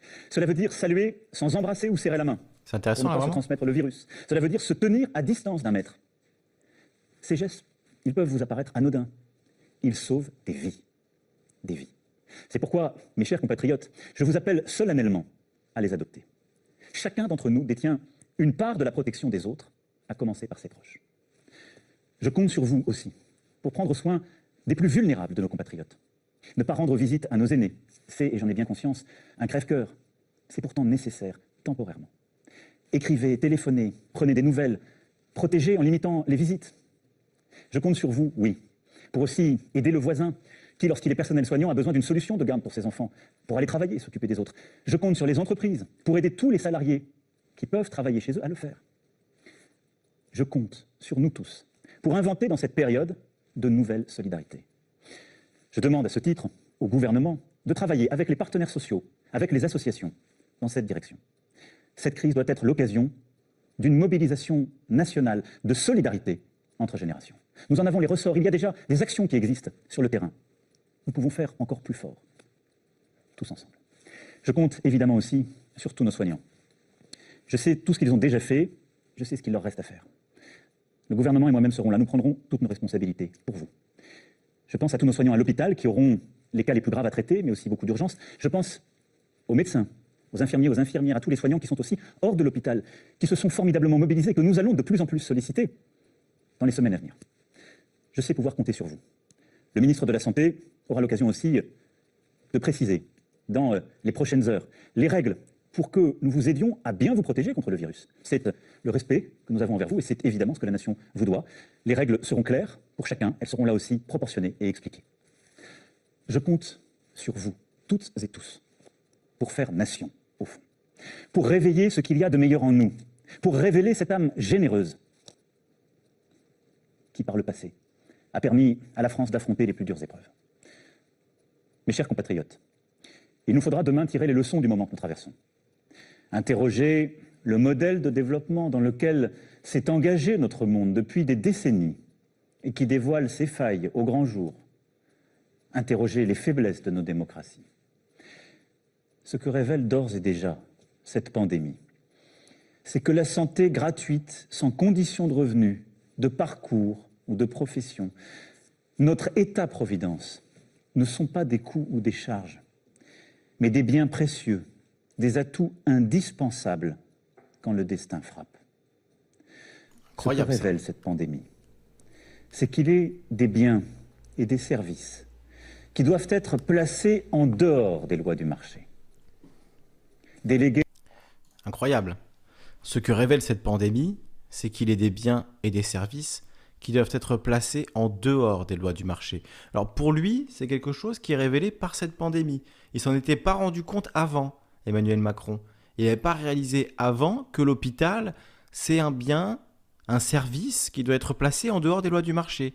Il n'avait pas réalisé que, dans une certaine mesure, les transports, la santé, c'était des biens et des services qui devaient être placés en dehors des lois du marché. Et pourquoi pas euh, aussi euh, euh, tout ce qui est assistance aux personnes, assistance aux personnes âgées, tout ce qui est aide à la personne, tout ça, est-ce que ça ne devrait pas être placé en dehors des lois du marché? Il a eu besoin de cette pandémie pour s'en rendre compte, Emmanuel Macron, qu'il y avait des biens et des services qui devaient être placés en dehors des lois du marché. Donc si il a eu besoin de cette pandémie, c'est difficile de le croire aujourd'hui. Vous comprenez bien euh, ça, c'est que si c'est pas, euh, s'il n'en avait pas conscience avant, on a du mal à le croire sur le coup. C'est quand même incroyable. Oui, la santé d'abord, nous dit euh. Évidemment, la santé doit être placée en dehors des lois du marché, mais c'est pas du tout la direction que ça prenait. Donc euh, c'est assez scandaleux ces propos-là de, Macron. On écoute la fin, elle il reste 1 minute 30, on l'écoute en vitesse x1, et, si, euh, si vous avez survécu, euh, mettez un pouce bleu. Notre alimentation, notre protection, notre capacité à soigner, notre cadre de vie, au fond, à d'autres, est une folie nous devons en reprendre le contrôle. Construire plus encore que nous ne le faisons déjà une France et une Europe souveraines, une France et une Europe qui tiennent fermement leur destin en main. Les prochaines semaines et les prochains mois nécessiteront des décisions de rupture en ce sens. Je les assumerai. Mais le temps aujourd'hui est à la protection de nos concitoyens et à la cohésion de la nation. Le temps est à cette union sacrée qui consiste à suivre tous ensemble un même chemin, à ne céder à aucune panique, aucune peur, à aucune facilité.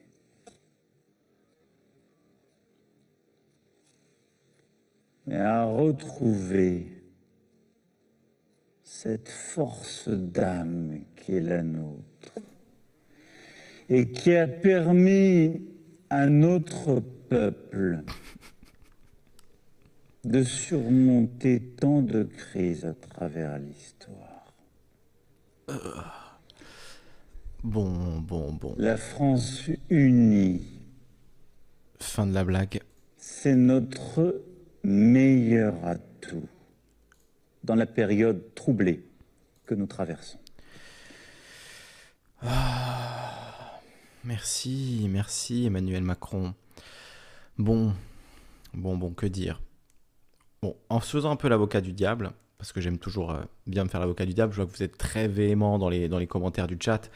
Bon, de toute façon, qu'est-ce qu'il aurait pu dire Emmanuel Macron? Moi, honnêtement, la seule grosse incohérence que je relève dans, que je relève dans ses propos, c'est euh, l'annulation, euh, enfin la non-annulation des municipales. Ça, ça me paraît être un gros problème. Alors je voyais des, des gens qui disaient dans le chat, euh, notamment, euh, je crois que c'était Gilet euh, et d'autres qui disaient, euh, euh, qui disaient effectivement que il n'y avait pas forcément euh, de gravité à maintenir ces municipales, que c'était pas un problème. Alors je suis pas scientifique du tout, hein, je suis pas virologue, c'est pas à moi de vous dire s'il faut aller voter, pas voter, mais juste le, juste l'idée euh, qu'on puisse être contaminé en allant voter, déjà ça fait que vous avez un certain pourcentage hein, euh, de gens qui ne vont pas aller voter. Donc déjà, rien que de ce fait-là, on aurait pu envisager un décalage à un moment où euh, la situation s'est un peu calmée. Après, peut-être que Macron euh, n'imagine pas que la situation va se calmer avant un moment et qu'on va rester confiné pendant plusieurs mois, ce qui est assez terrifiant honnêtement hein, quand on y réfléchit, si on se retrouve confiné pendant des semaines et des semaines et des semaines. Donc peut-être qu'il veut euh, voilà, faire que les municipales passent au plus vite et qu'ensuite euh, on décrète une quarantaine euh, plus sérieuse, plus profonde. Je sais pas, là c'est moi qui spécule à fond. hein. Mais effectivement, moi c'est ce qui me choque le plus dans ce discours parce qu'après, bon, voilà, le reste c'est des jolies phrases, des jolies formules de la belle communication, il nous parle de souveraineté, il nous parle de, de protéger les services publics, c'est, on marche sur la tête quoi, c'est Macron qui est en train de nous dire ça, c'est Macron qui est en train de nous dire, mais euh, vous vous rendez compte, les services publics c'est important.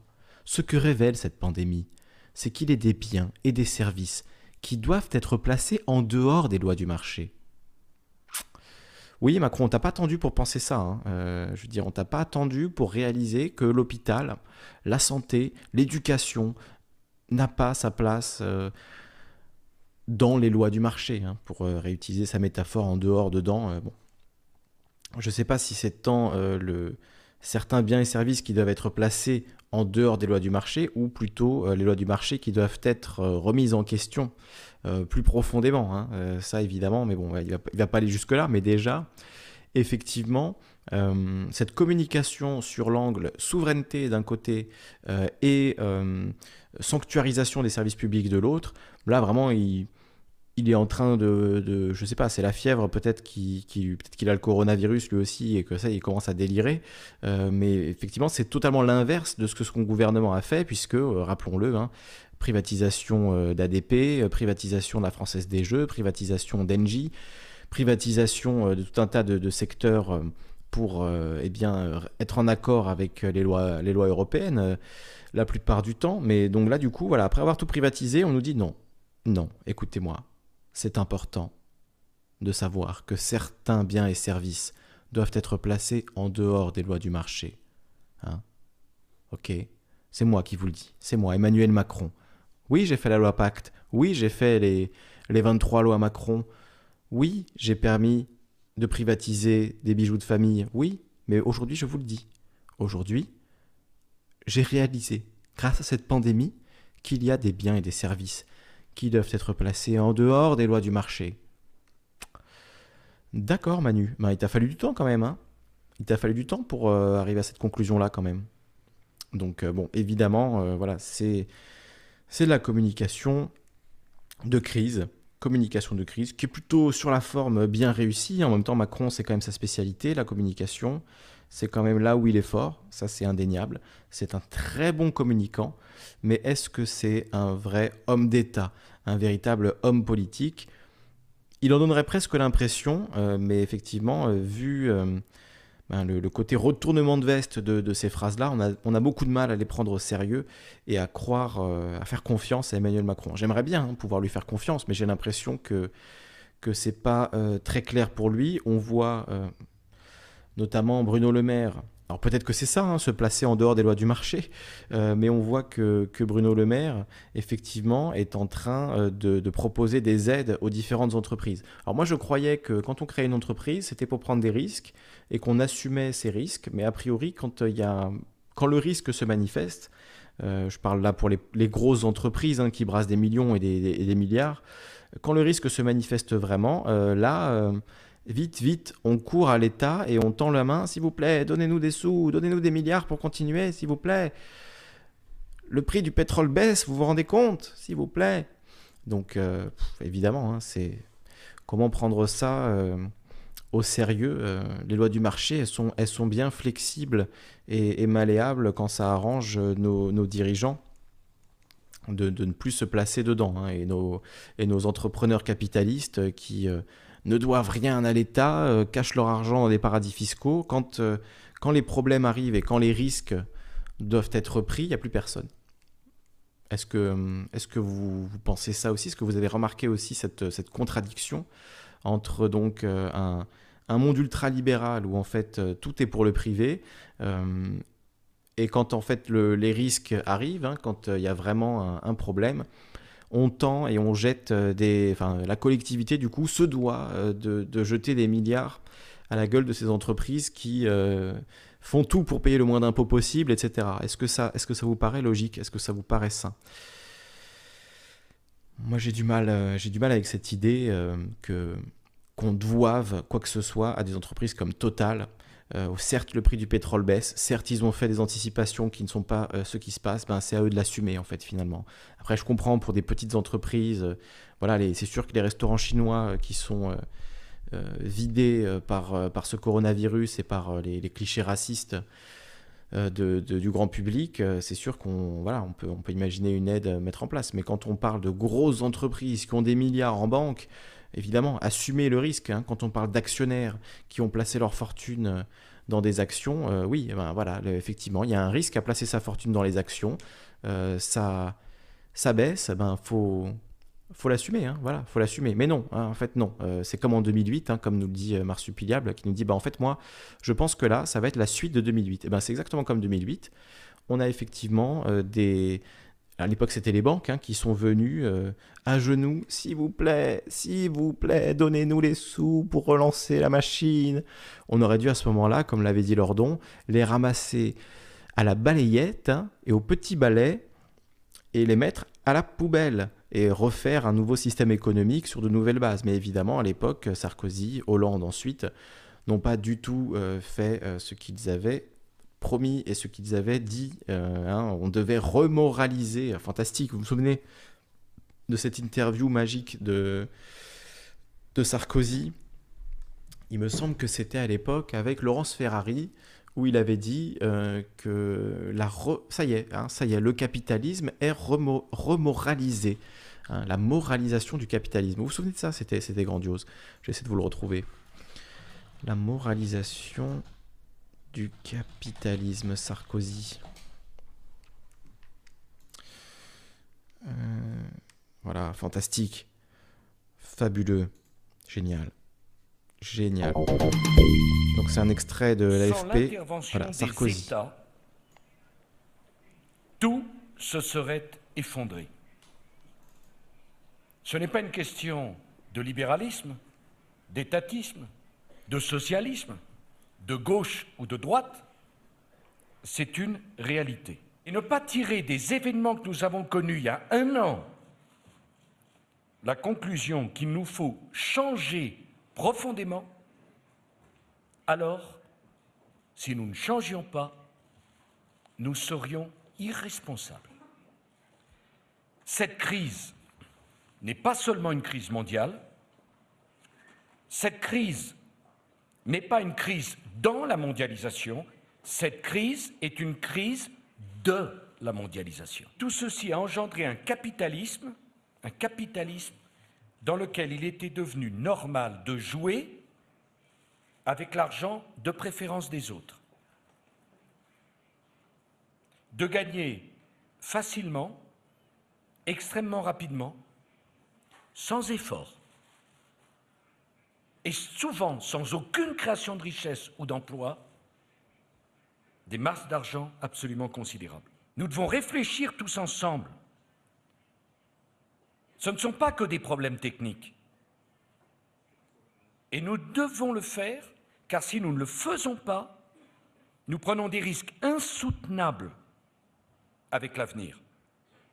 Si nous ne changeons pas la réglementation bancaire, si nous ne changeons pas les règles prudentielles, si nous ne changeons pas les règles comptables, mais ce n'est pas qu'une affaire de technique, ce n'est pas qu'une affaire d'experts, où voulons-nous conduire le capitalisme qui est le nôtre? Ah, Je pense que le, parallèle avec le discours de Macron qu'on a entendu ce soir, il est tout trouvé, il est tout fait. Euh, voilà, des beaux discours pendant des périodes de crise pour assurer les masses. Oui, oui, on va moraliser le capitalisme. Oh, c'est scandaleux ce qui s'est passé. C'est une crise de la mondialisation. Hein, terrible. Le discours de Sarkozy, oui, effectivement, il est communiste ou quoi? Qu'est-ce qu'il raconte Sarkozy? Euh, Ben voilà, malgré ses beaux discours, euh, que ne renierait pas un, Mélenchon, pourquoi pas, euh, sur la moralisation du capitalisme, sur les dérives du capitalisme financier, tout ça, tout ça. Qu'est-ce qu'il a fait? Ok, beau discours, mais qu'est-ce qu'il a fait, Sarkozy? Lui qui a été président pendant euh, la bonne part de cette crise économique de 2008, hein, puisqu'il est arrivé au pouvoir en 2007, il est parti en 2012. Donc il a eu 4 ans pour réagir à cette crise, pour imposer de nouvelles réformes, de nouvelles lois, ne serait-ce qu'aux banques françaises. Puisqu'on va dire, oui, mais si le monde entier ne le fait pas, déjà, commençons par la France. Euh, commençons par euh, faire ces réformes en France, et après on verra pour le reste du monde. Mais même en France, ça n'a pas été fait. Hollande, qui avait promis de lutter contre la finance sans visage, blablabla, qu'est-ce qu'il a fait? Est-ce qu'il a fait euh, banques, la séparation des banques de dépôt, des banques de, crédit et des banques financières? Non. Non.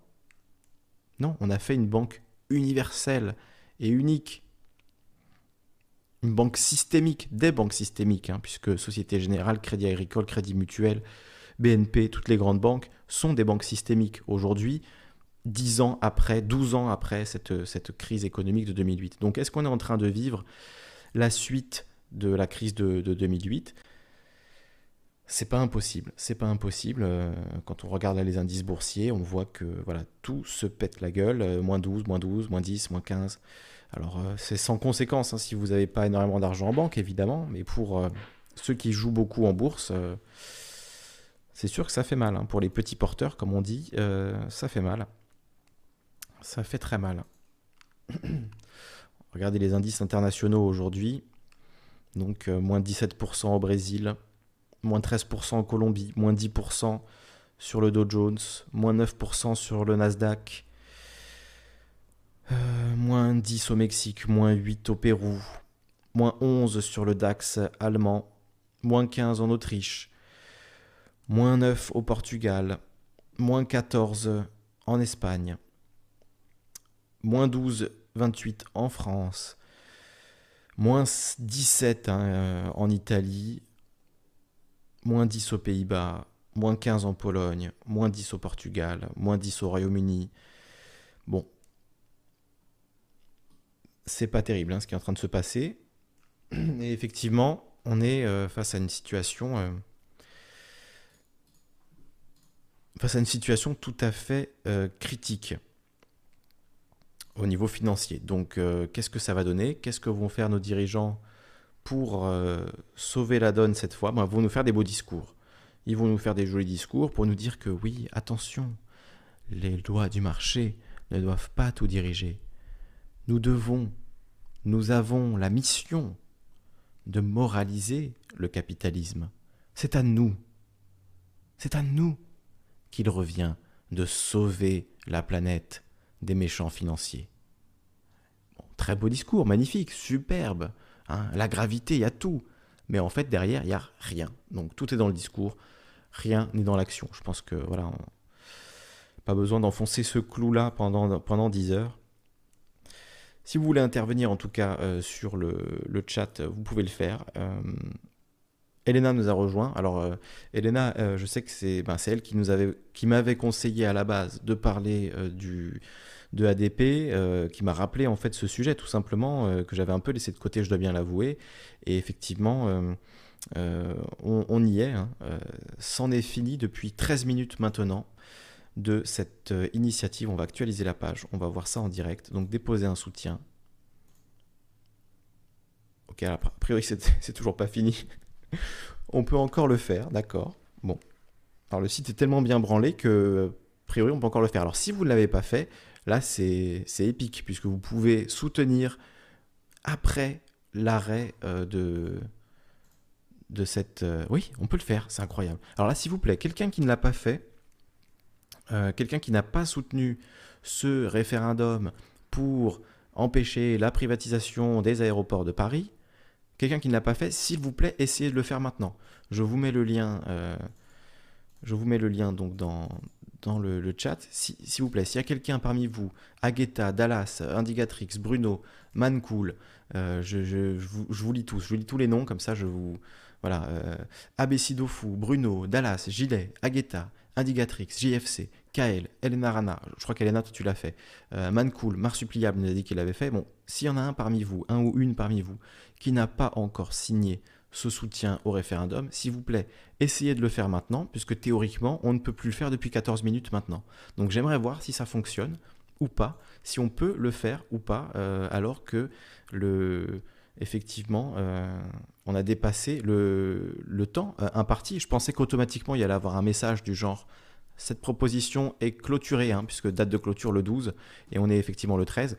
Alors ce sera peut-être pas pris en compte, mais voilà, ça peut être, euh, ça peut être marrant d'essayer. quoi. Hein. Voilà. Un cabine de New York qui dit Je suis sur la page. Moi, je suis sur la page aussi. Effectivement, quand je, je soutiens, ben, on peut encore soutenir. Donc, euh, Aguetta l'a fait, Elena l'a fait, Marsupia nous a dit tout à l'heure qu'il l'avait déjà fait, euh, Dallas nous a dit moi c'est déjà fait depuis l'année dernière. D'accord, donc s'il y en a encore parmi vous, un ou une, qui ne l'a pas encore fait, ben, allez-y, c'est le moment. On est 50, donc peut-être qu'il y a des gens aussi qui ne parlent pas et qui euh, nous écoutent et qui peuvent encore faire ça. Euh, Agatha nous dit j'avais dû recommencer trois fois, je te l'avais expliqué. Oui, oui, c'est ça a été compliqué pour beaucoup de gens euh, et je me souviens qu'effectivement il y avait de nombreuses personnes euh, à l'époque qui nous avaient témoigné de ça sur le Discord et même sur les réseaux sociaux en général. Donc voilà. Indicatrix nous dit cette société a sombré avec l'aval des populaces dans une sottise sans nom. Je sais pas si vraiment on a donné notre aval, hein. honnêtement. Je ne sais pas si les populaces ont vraiment donné leur aval pour tout ça, euh, si on a vraiment eu le choix dans, tout ça. Et c'est ça qui est le plus scandaleux, c'est qu'en fait on nous dit démocratie, démocratie, démocratie. Mais quand est-ce qu'on a le choix vraiment? Quand est-ce qu'on décide de la manière dont, ça se passe? Quand on vote? Quand on vote dans un système où le candidat qui passe le plus à la télé est celui qui est élu? Euh, Quand on vote dans un système où ceux qui ont de l'argent peuvent se présenter aux élections et ceux qui n'en ont pas euh, peuvent crever la gueule ouverte? Quand on participe euh, à une élection, est-ce que c'est ça la démocratie? Bon, je sais que je prêche des convertis en disant ça, mais si ça se trouve, euh, il y en a encore qui n'en sont pas convaincus, mais voilà. Euh, à quel moment on a donné notre aval? La Constitution a été écrite sans nous, on n'a pas eu de choix. Alors peut-être dans les années 50, ils ont voté, voilà, mais nous, depuis, on n'a pas eu la possibilité de le faire. Donc, ouais. à quel moment on donne notre aval à tout ça? À quel moment est-ce qu'on a validé ce système? Honnêtement, la question, clairement, se pose. pour moi, elle se pose de manière évidente. On devrait, tous les 20 ans, tous les 25 ans, toutes les générations, eh redéfinir les règles du jeu. Ça paraît être, euh, normal, mais en fait, euh, non. Donc, euh, voilà, en tout cas, le, le référendum pour la possibilité de soutenir le référendum contre la privatisation d'aéroports de Paris. J'aimerais qu'il y ait un seul mot pour dire ça, parce que j'en peux plus dire cette phrase qui est ultra longue. Hein. si on le dit en entier, c'est... Attendez, on va le dire en entier. Donc, sur ce site, vous pouvez donner votre soutien à la proposition de loi visant à affirmer le caractère de service public national de l'exploitation des aérodromes de Paris. le soutien à un référendum sur la proposition de loi visant à affirmer le caractère de service public national de l'exploitation des aéroports de Paris. Les aérodromes de Paris. Si vous avez, il faudrait un seul mot déjà pour dire ça, ce serait beaucoup plus simple pour en parler. C'est peut-être aussi euh, un problème, euh, un problème qui est lié, voilà, à la, difficulté de discuter de tout ça. Un gros bisou Kael, qui nous a mis un milliard de cœurs là sur le sur le chat.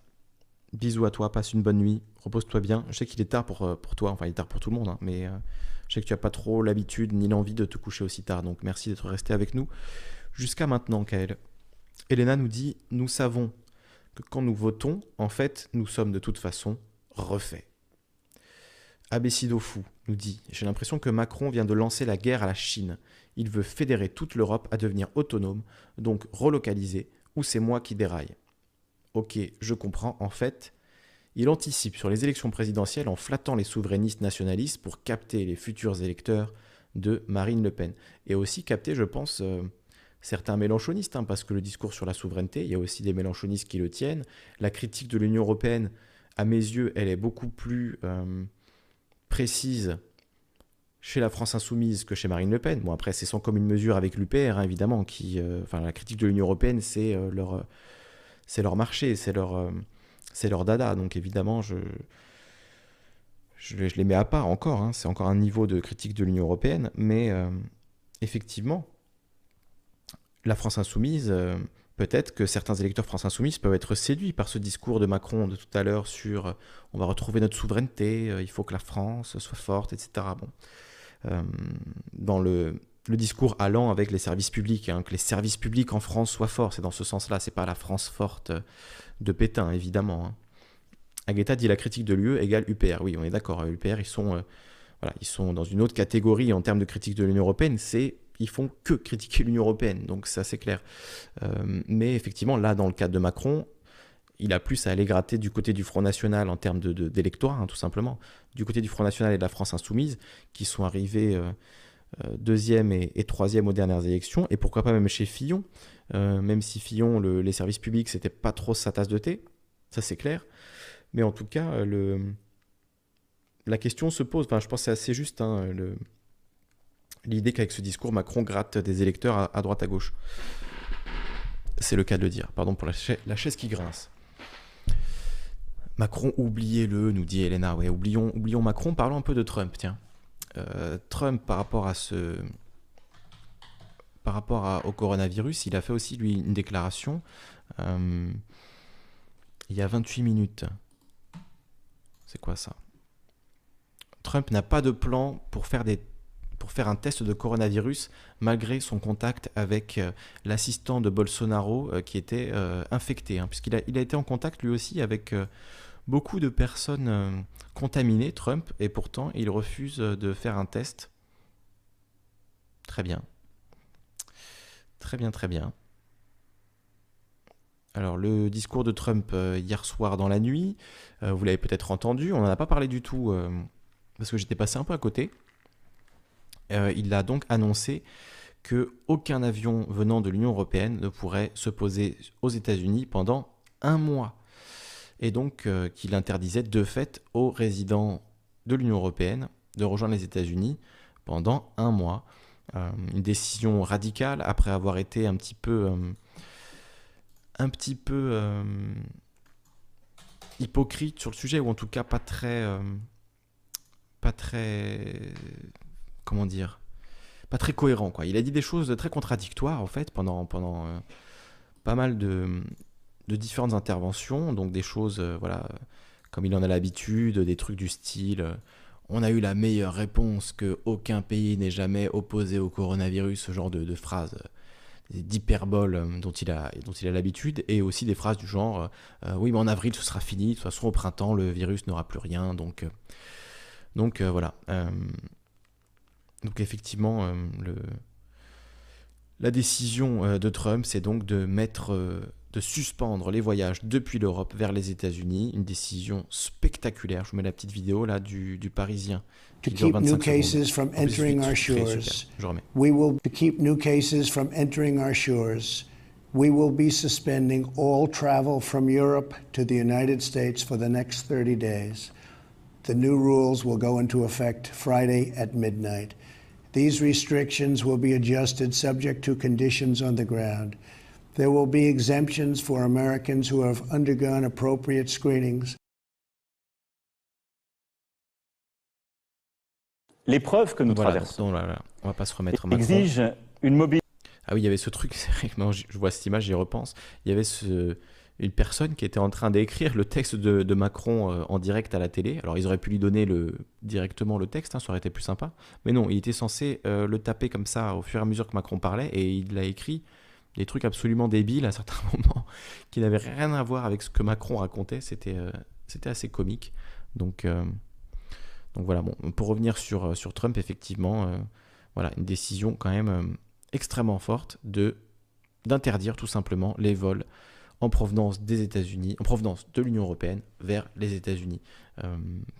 voilà, impressionnant de, de comment dire de radicalité. Hein, donc là, on nous dit euh, la décision de Donald Trump marque une inflexion brutale dans l'attitude du président américain. Depuis le début de la crise, il avait un message un peu confus, voire en contradiction avec les autorités sanitaires. Il ne cessait de minimiser la crise. Ce n'est plus le cas. Il est maintenant dans la dramatisation. Résume Jean-Éric Brana, spécialiste des États-Unis, maître de conférence à l'université Panthéon-Assas. Ouais, on peut. Voilà, j'aurais pas dit mieux. C'est exactement ce que je voulais dire tout à l'heure. J'ai un peu galéré à le dire, euh, donc c'est bien résumé là. Avant que Trump n'intervienne, le directeur des centres de détection et de prévention des maladies, le CDC, avait un peu préparé le terrain en estimant que l'Europe constituait le principal risque de propagation de l'épidémie pour les États-Unis. Pour dire les choses clairement, l'Europe est la nouvelle Chine, a affirmé mercredi Robert Redfield. Pour Jean-Éric Brana, le président ne pouvait pas faire autrement que de prendre une décision forte. Jusqu'à présent, Trump voulait protéger les marchés, mais ces derniers sont en train de s'écrouler et d'effacer son bilan économique. Pour lui, cette gestion de crise devenait intenable. Bien résumé euh, en quelques, phrases, les enjeux. Euh, pour Trump dans cette crise. Euh, effectivement, son bilan économique, c'est un peu tout ce qu'il a, Trump, puisque le mur, c'est pas trop ça. Euh, les promesses de pas faire la guerre à l'étranger, c'est pas trop ça non plus. Euh, par contre, il lui restait effectivement un très bon bilan économique, enfin très bon, selon le point de vue ultra-capitaliste et libéral dont il, dont il parle, hein, libéral au sens anglo-saxon du terme, et pas au sens américain du terme. Donc, alors j'entends quelqu'un qui a fait un bruit de micro. C'est Redster. C'est moi, mec. Salut à toi, Redster, bienvenue. Salut, mec. Tu es en direct euh, sur YouTube. Hein. Arrête. Ah, vas-y, mec, lance-moi ta chaîne YouTube. Bah, il y a le lien là dans le, dans le Discord. Alors si tu sais pas du tout, si t'étais pas du tout en train d'écouter l'émission, euh, désolé, mais je vais devoir te muter parce que bon, c'est pour là le chat, c'est pour les gens qui veulent intervenir en réaction à ce qui a été dit euh, dans l'émission. Donc si tu l'as pas écouté, ah. ça va être difficile pour toi de réagir. Ah d'accord, ok, je vois. Voilà, donc je te, mute et je te mets le lien de la chaîne euh, si tu veux écouter l'émission. Et si tu as après envie d'intervenir, tu, te fais connaître dans le chat et j'ouvrirai ton micro. D'ailleurs, si vous voulez intervenir, n'hésitez pas à rejoindre euh, donc euh, le canal intervention en direct et vous pourrez dialoguer avec nous. Et Redster, quand il aura écouté l'émission, il pourra intervenir également. D'ailleurs, s'il n'y a pas d'intervention, moi j'ai à peu près fait le tour de ce que je voulais vous raconter. Donc, si, euh, s'il y a des interventions, je les prendrai avec plaisir. Sinon, je vais aller me coucher, euh, mettre, à jour, euh, le, mettre à jour le podcast. Et comme ça, vous pourrez écouter toutes les émissions réalisées récemment. Donc, je vous lis un petit, je lis un peu ce que vous nous avez écrit. Bruno nous dit je vous laisse et je vous souhaite une bonne continuation, une bonne nuit, une très bonne nuit à toi, Bruno. Dallas nous dit bonne nuit également, bonne nuit à toi. Aguetta nous dit Je serais américain, j'aurais plus confiance en Trump qu'un Français en Macron. Vous voyez, enfin bon, euh, Trump a aussi dit un peu tout et n'importe quoi sur le, sur le coronavirus, donc je ne sais pas si je serais très rassuré en tant qu'Américain aujourd'hui, d'autant plus que le système de santé américain, il est euh, catastrophique. C'est une horreur le système de santé américain. En gros, si vous n'êtes pas riche, vous pouvez crever la gueule ouverte. Donc euh, dans, dans ce sens-là, la, la, crise sanitaire aux États-Unis, elle risque d'être d'être grave. Et effectivement Trump, euh, pendant plusieurs semaines, ne l'a pas vraiment prise au sérieux, un peu comme moi lors de la première émission sur la chaîne, hein, la première émission sur le sujet. Euh, voilà, j'avoue que moi non plus, j'ai pas forcément pris cette crise sanitaire très au sérieux quand ça venait de, de Chine et qu'on nous en parlait énormément. Euh, j'avais écouté voilà, une, une, vidéo de Didier Raoult, professeur virologue, qui disait qu'il n'y avait pas de raison de s'inquiéter. bon, aujourd'hui, on voit bien que la situation a quand même vraiment évolué, vraiment changé. Et même si on peut discuter encore des raisons ou non de, s'inquiéter, la, la situation est quand même très très différente d'il y a deux mois, notamment pour, pour l'Europe. Justement, je voulais regarder s'il y avait une, intervention de Didier Raoult sur le, site de Méditerranée Infection. Hein, autant écouter les experts écouter euh, donc euh, les, les personnes qui savent euh, de quoi ils parlent. Donc, bulletin d'information scientifique. Est-ce qu'on a quelque chose? Non. A priori, là, on n'a rien. non, je crois que par rapport à ce que je vous avais montré la dernière fois, il n'y a pas de. Il n'y a pas forcément de nouveauté coronavirus le 12 mars. il y avait un site aussi qui avait donné Clara un peu plus haut. Voilà, maintenant il est, il est loin. Euh, vous donnez un site qui apparemment est sérieux. Non, il est là. Voilà, je vous mets le, site dans la description et dans le chat. Euh, je vous le montre ici. Donc c'est en anglais. Coronavirus, the new disease COVID-19 explained by SCMP Graphics. Donc SCMP Graphics qui euh, nous, propose ce site, hein, c'est euh, South China Morning Post. C'est un site chinois qui suit en direct l'évolution du virus, donne plein d'informations sur, sur le virus. Clara nous disait que c'était une source sérieuse. Donc, donc voilà, à, regarder ce, ce, site donc, qui, rappelle les différents cas, le début dans les différents pays de l'affaire. Regardez ce, ce cette vidéo qui est impressionnante. Donc, on voit une file d'attente à Hong Kong pour acheter des boîtes de masques. Et donc, on voit des, dizaines et des dizaines et des dizaines de gens qui attendent les uns derrière les autres, une file d'attente énorme pour acheter un masque à 13 dollars. Hein. Donc 13 dollars la boîte de 50 masques. Et effectivement, les, Hongkongais euh, se, mettent les uns à la, à la file des autres, euh, sont par centaines en train d'attendre, faire des files d'attente pour acheter euh, ces masques. donc pour se protéger du coronavirus. Est-ce que c'est efficace? C'est une autre question. Sur ce site, justement, il en est question de voilà, les, les masques chirurgicaux, certains masques en fait, qui, ne, qui ne correspondent pas à, à, ce qui est. à ce qui, ce qui peut protéger du, masque. Donc voilà. Euh, Marsupiliable nous dit Tu as remarqué que Macron a dit obèse égale à risque. Peut-être qu'il pensait à Trump. Alors, je n'ai pas vraiment remarqué euh, ça par rapport à Macron, mais je sais qu'il y a plusieurs euh, personnes qui sont. plusieurs comment dire, comportements qui sont à risque. Notamment le fait de fumer. Le fait de fumer, c'est. C'est effectivement quelque chose qui peut avoir des conséquences, vu que c'est une maladie respiratoire. Donc, si on, fume, on a des poumons moins solide, donc forcément ça, peut jouer. Le fait d'être obèse également, et justement, j'entendais un... Euh, c'était dans le podcast de Joe Rogan, un virologue qui, de manière très opportune, a fait le podcast de Joe Rogan récemment, euh, et qui expliquait que justement il y avait aux États-Unis un énorme risque parce qu'il y a beaucoup de gens qui sont obèses et qu'effectivement, euh, il me semble que c'est dans le podcast de Joe Rogan, j'ai un doute maintenant. Euh, en tout cas, un scientifique expliquait qu'il y avait un gros risque aux États-Unis parce qu'effectivement, l'obésité engendrant des problèmes respiratoires, le diabète aussi, le cancer évidemment, les maladies, toutes les maladies respiratoires chroniques en général, l'asthme, etc., sont des facteurs aggravants en cas d'infection par le coronavirus. Donc c'est quelque chose à garder à l'esprit. Et effectivement, aux États-Unis, il y a un taux d'obésité qui est le plus fort du monde. Donc euh, il y a peut-être un risque majeur aux États-Unis vis-à-vis euh, de les conditions de santé de beaucoup d'Américains euh, qui sont voilà, obèses, mal nourris, etc. Et, un système de santé qui est catastrophique. Hein. Donc si vous êtes pauvre aux États-Unis et que vous chopez le coronavirus, comment dire, mettez-vous à la place de quelqu'un qui vit paycheck to paycheck, hein, comme euh, je crois que c'est 46% des Américains qui vivent comme ça, c'est-à-dire euh, de chèque en chèque, euh, de paye en paye, et qui effectivement n'ont pas les moyens de payer une urgence médicale, n'ont pas les moyens de payer en fait n'importe quelle urgence quoi que ce soit, puisqu'ils n'ont même pas 500 dollars sur leur compte, pour la plupart. Imaginez maintenant que vous contractiez le coronavirus. Si vous n'allez pas travailler, vous perdez votre sécurité sociale de santé, donc vous pouvez dire adieu aux au fait d'être soigné pour le coronavirus. Donc euh, vous allez aller travailler et vous risquez d'infecter d'autres personnes qui elles-mêmes ne pourront pas s'arrêter d'aller travailler car sinon elles perdent leur sécurité sociale, elles se font virer de chez elles, etc. etc.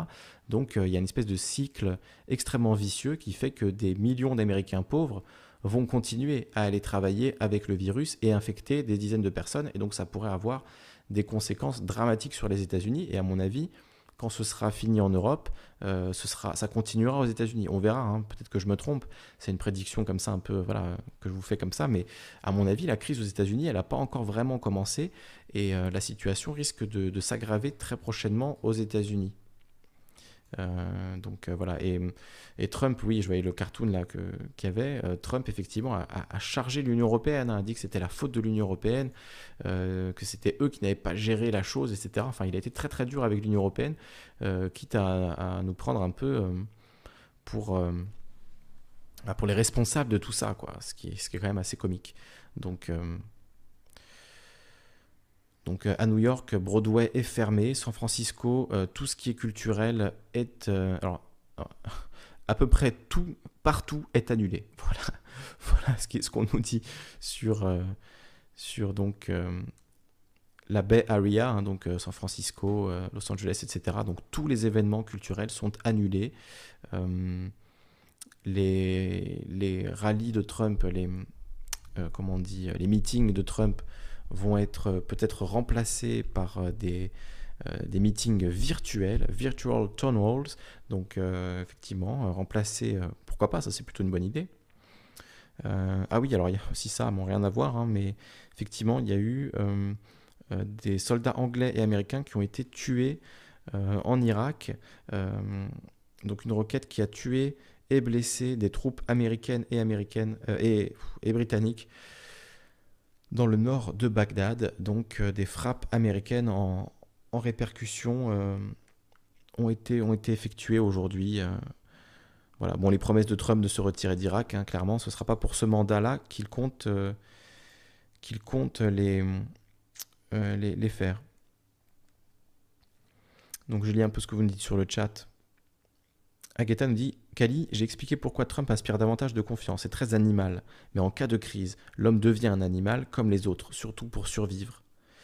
Ok, je comprends. C'est le côté Trump. Euh, il y a ce côté alpha male, euh, le côté euh, le, général en chef qui pose ses burnes sur la table. Et du coup, ça, ça peut avoir quelque chose de rassurant pour le cerveau reptilien de se dire bon, il y a un leader en haut du, enfin, à la tête de la meute et finalement, voilà, on se sent un peu rassuré par ça. C'est ça que c'est ça que, essayes de, enfin, que, tu, veux dire, j'ai l'impression. Euh, et c'est vrai que oui, je ne suis pas, forcément en désaccord avec ça. Indagatrix nous dit, non, c'est Abedisidofou qui dit écoute le sénateur Tom Cotton, mais de toute façon, ils se relancent tous la balle. Euh, Indagatrix dit la masse est bête, mais bête pas au sens animal ou bestial, car elle a perdu ses instincts primordiaux. Oui, bon, moi j'aime pas trop ce genre de. Enfin, je suis pas trop d'accord avec ça, euh, cette idée. Euh, que la masse est idiote, stupide, que le peuple finalement euh, euh, voilà, est trop con, euh, comme le dit tout le temps le mec de Thinkerview. Hein. Mais est-ce que les gens sont pas trop cons? Ça tend à m'énerver un peu ce type de propos parce que justement, si on pense ça, ben on se doit de, en fait d'élever le niveau, quoi. Voilà, hein, de donc dire tout le temps les gens sont cons, la masse est bête, etc. Je crois pas que ce soit vraiment élever le niveau et je crois pas que ce soit essayer de tendre vers un monde où on est tous un peu moins bêtes collectivement. Alors je dis pas voilà, j'arrive à élever le niveau et que tout ce que je fais est incroyablement parfait. Euh, dans ce sens, évidemment pas du tout. Euh, mais je, pense que c'est en tout, en tout cas c'est l'attitude que j'essaie d'avoir. Et plutôt que de penser que les gens sont bêtes, je me dis mais comment euh, je peux voilà améliorer en fait le niveau de connaissance sur certains sujets, euh, déjà le mien et, celui des autres euh, par ricochet, ce serait déjà pas mal. Donc euh, voilà, plutôt que d'avoir ce discours que très, beaucoup de gens ont, hein, c'est pas contre toi spécifiquement que je dis ça, c'est juste que lire ta phrase ça me fait penser à ça, mais beaucoup beaucoup de gens ont ce réflexe, voilà, un peu de, anti-populiste, je sais pas comment il faut dire, mais de, penser que voilà la masse est stupide, moutonneuse, bête, que les gens sont cons, quoi. Mais je, je suis pas d'accord avec ça, je pense pas ça. Peut-être que je suis naïf, hein, mais je pense pas ça. Peut-être que moi-même je fais partie de cette masse euh, bête et moutonneuse. Hein, c'est peut-être pour ça que je pense ça. Euh, Foucault nous dit oui, je pense que c'est bien d'aller se coucher. On verra par la suite pour les bonnes, pour les bonnes interventions, d'accord? Euh, quand on compare les chiffres des morts en Italie et en Chine, il y a comme une incohérence, nous dit Kabila New York. Oui, ça on l'a évoqué avec, on l'a évoqué avec Guy Fawkes lundi. Donc euh, oui, c'est vrai qu'on peut se poser la question hein, des, chiffres que la Chine donne. Est-ce qu'ils sont vraiment, euh, sérieux? Euh, Elena Arlan dit est-ce que cette crise n'est pas amplifiée pour maintenir les gens dans la peur et donc dans des énergies basses? Oui, bon, on est déjà un petit peu euh, dans la peur et dans la, dans la paranoïa en temps normal. hein. donc là, ça ne fait que, ça ne fait que ajouter euh, à, ça, quoi. hein. clairement, oui, ça ajoute en tout cas clairement à la psychose ambiante à la peur ambiante, ça c'est clair. Est-ce que c'est volon... Est-ce que c'est, euh, est-ce c'est volontaire? Ça, j'en suis pas sûr. Alors Kyle qui veut que je parle de la vidéo qu'elle m'a montrée, m'a envoyé une vidéo d'un d'un média allemand, mais j'ai pas pu la vérifier en fait cette vidéo, donc euh, j'ai pas eu le temps de regarder en détail, qui dit que voilà le virus aurait été euh, fait en laboratoire, et d'ailleurs ça rejoint une déclaration qui a été faite aujourd'hui, euh, qui a été faite aujourd'hui par euh, les le gouvernement chinois et notamment euh, coronavirus, notamment le euh, le ministre des Affaires étrangères, hein, c'était ça? Voilà, on. Euh, Webdo. Donc Tunis Webdo, webdo.tn, qui nous dit Pékin accuse l'armée US d'avoir introduit le coronavirus en Chine. Le porte-parole du ministère chinois des Affaires étrangères, Zhao Lijian, a écrit ce jeudi 12 mars sur son compte Twitter que l'armée américaine aurait introduit le virus dans la ville de Wuhan, là où la propagation du virus s'est déclenchée en Chine puis dans plusieurs pays. Quand est-ce que le premier cas a été détecté aux États-Unis? Combien de personnes sont infectées? Quels sont les hôpitaux qui assurent les soins? Ce pourrait être l'armée américaine qui a amené l'épidémie à Wuhan. Soyez transparents, rendez vos données publiques. Les États-Unis nous doivent une explication. Zhao a tweeté en anglais une annonce qui a été rapidement reprise par l'agence Reuters, donc un, porte-parole du gouvernement chinois dit que l'armée américaine aurait pu amener le virus en Chine. Ça, c'est lourd. Et là, clairement, euh, peut se dire que ça peut partir en vrille euh, là-dessus. Donc voilà, je... ça rejoint un petit peu la vidéo que tu m'avais envoyée, Kael, euh, vidéo qui disait que le virus avait été fait en laboratoire, etc. Mais il y avait quand même tout un tas d'informations euh, assez étonnantes. C'était traduit de l'allemand dans un doublage avec une voix de robot. Bon, c'est pas forcément les sources que je privilégierais en premier. Donc à vérifier ce le contenu de cette vidéo. Je dis pas que c'est faux, je dis pas que c'est vrai, mais comme j'ai pas pu le vérifier, je préfère ne pas le montrer. Par contre, bon, ça, effectivement, c'est c'est un fait. Donc, euh, Li Jian Zhao qui a tweeté euh, cette phrase mystérieuse, j'espère qu'on peut le retrouver, qui, qui a dit... euh, donc le directeur Robert Redfield a admis que certains Américains qui étaient morts de la grippe auraient été testés positifs au nouveau coronavirus dans leur diagnostic posthume, donc en mettant un extrait euh, de- d'intervention donc du, chef de la, du CDC, donc euh, le centre de gestion de crise euh, sanitaire américain. Donc le CDC a été pris en flagrant délit. Quand est-ce que les patients zéro, quand est-ce que le patient zéro a commencé aux États-Unis?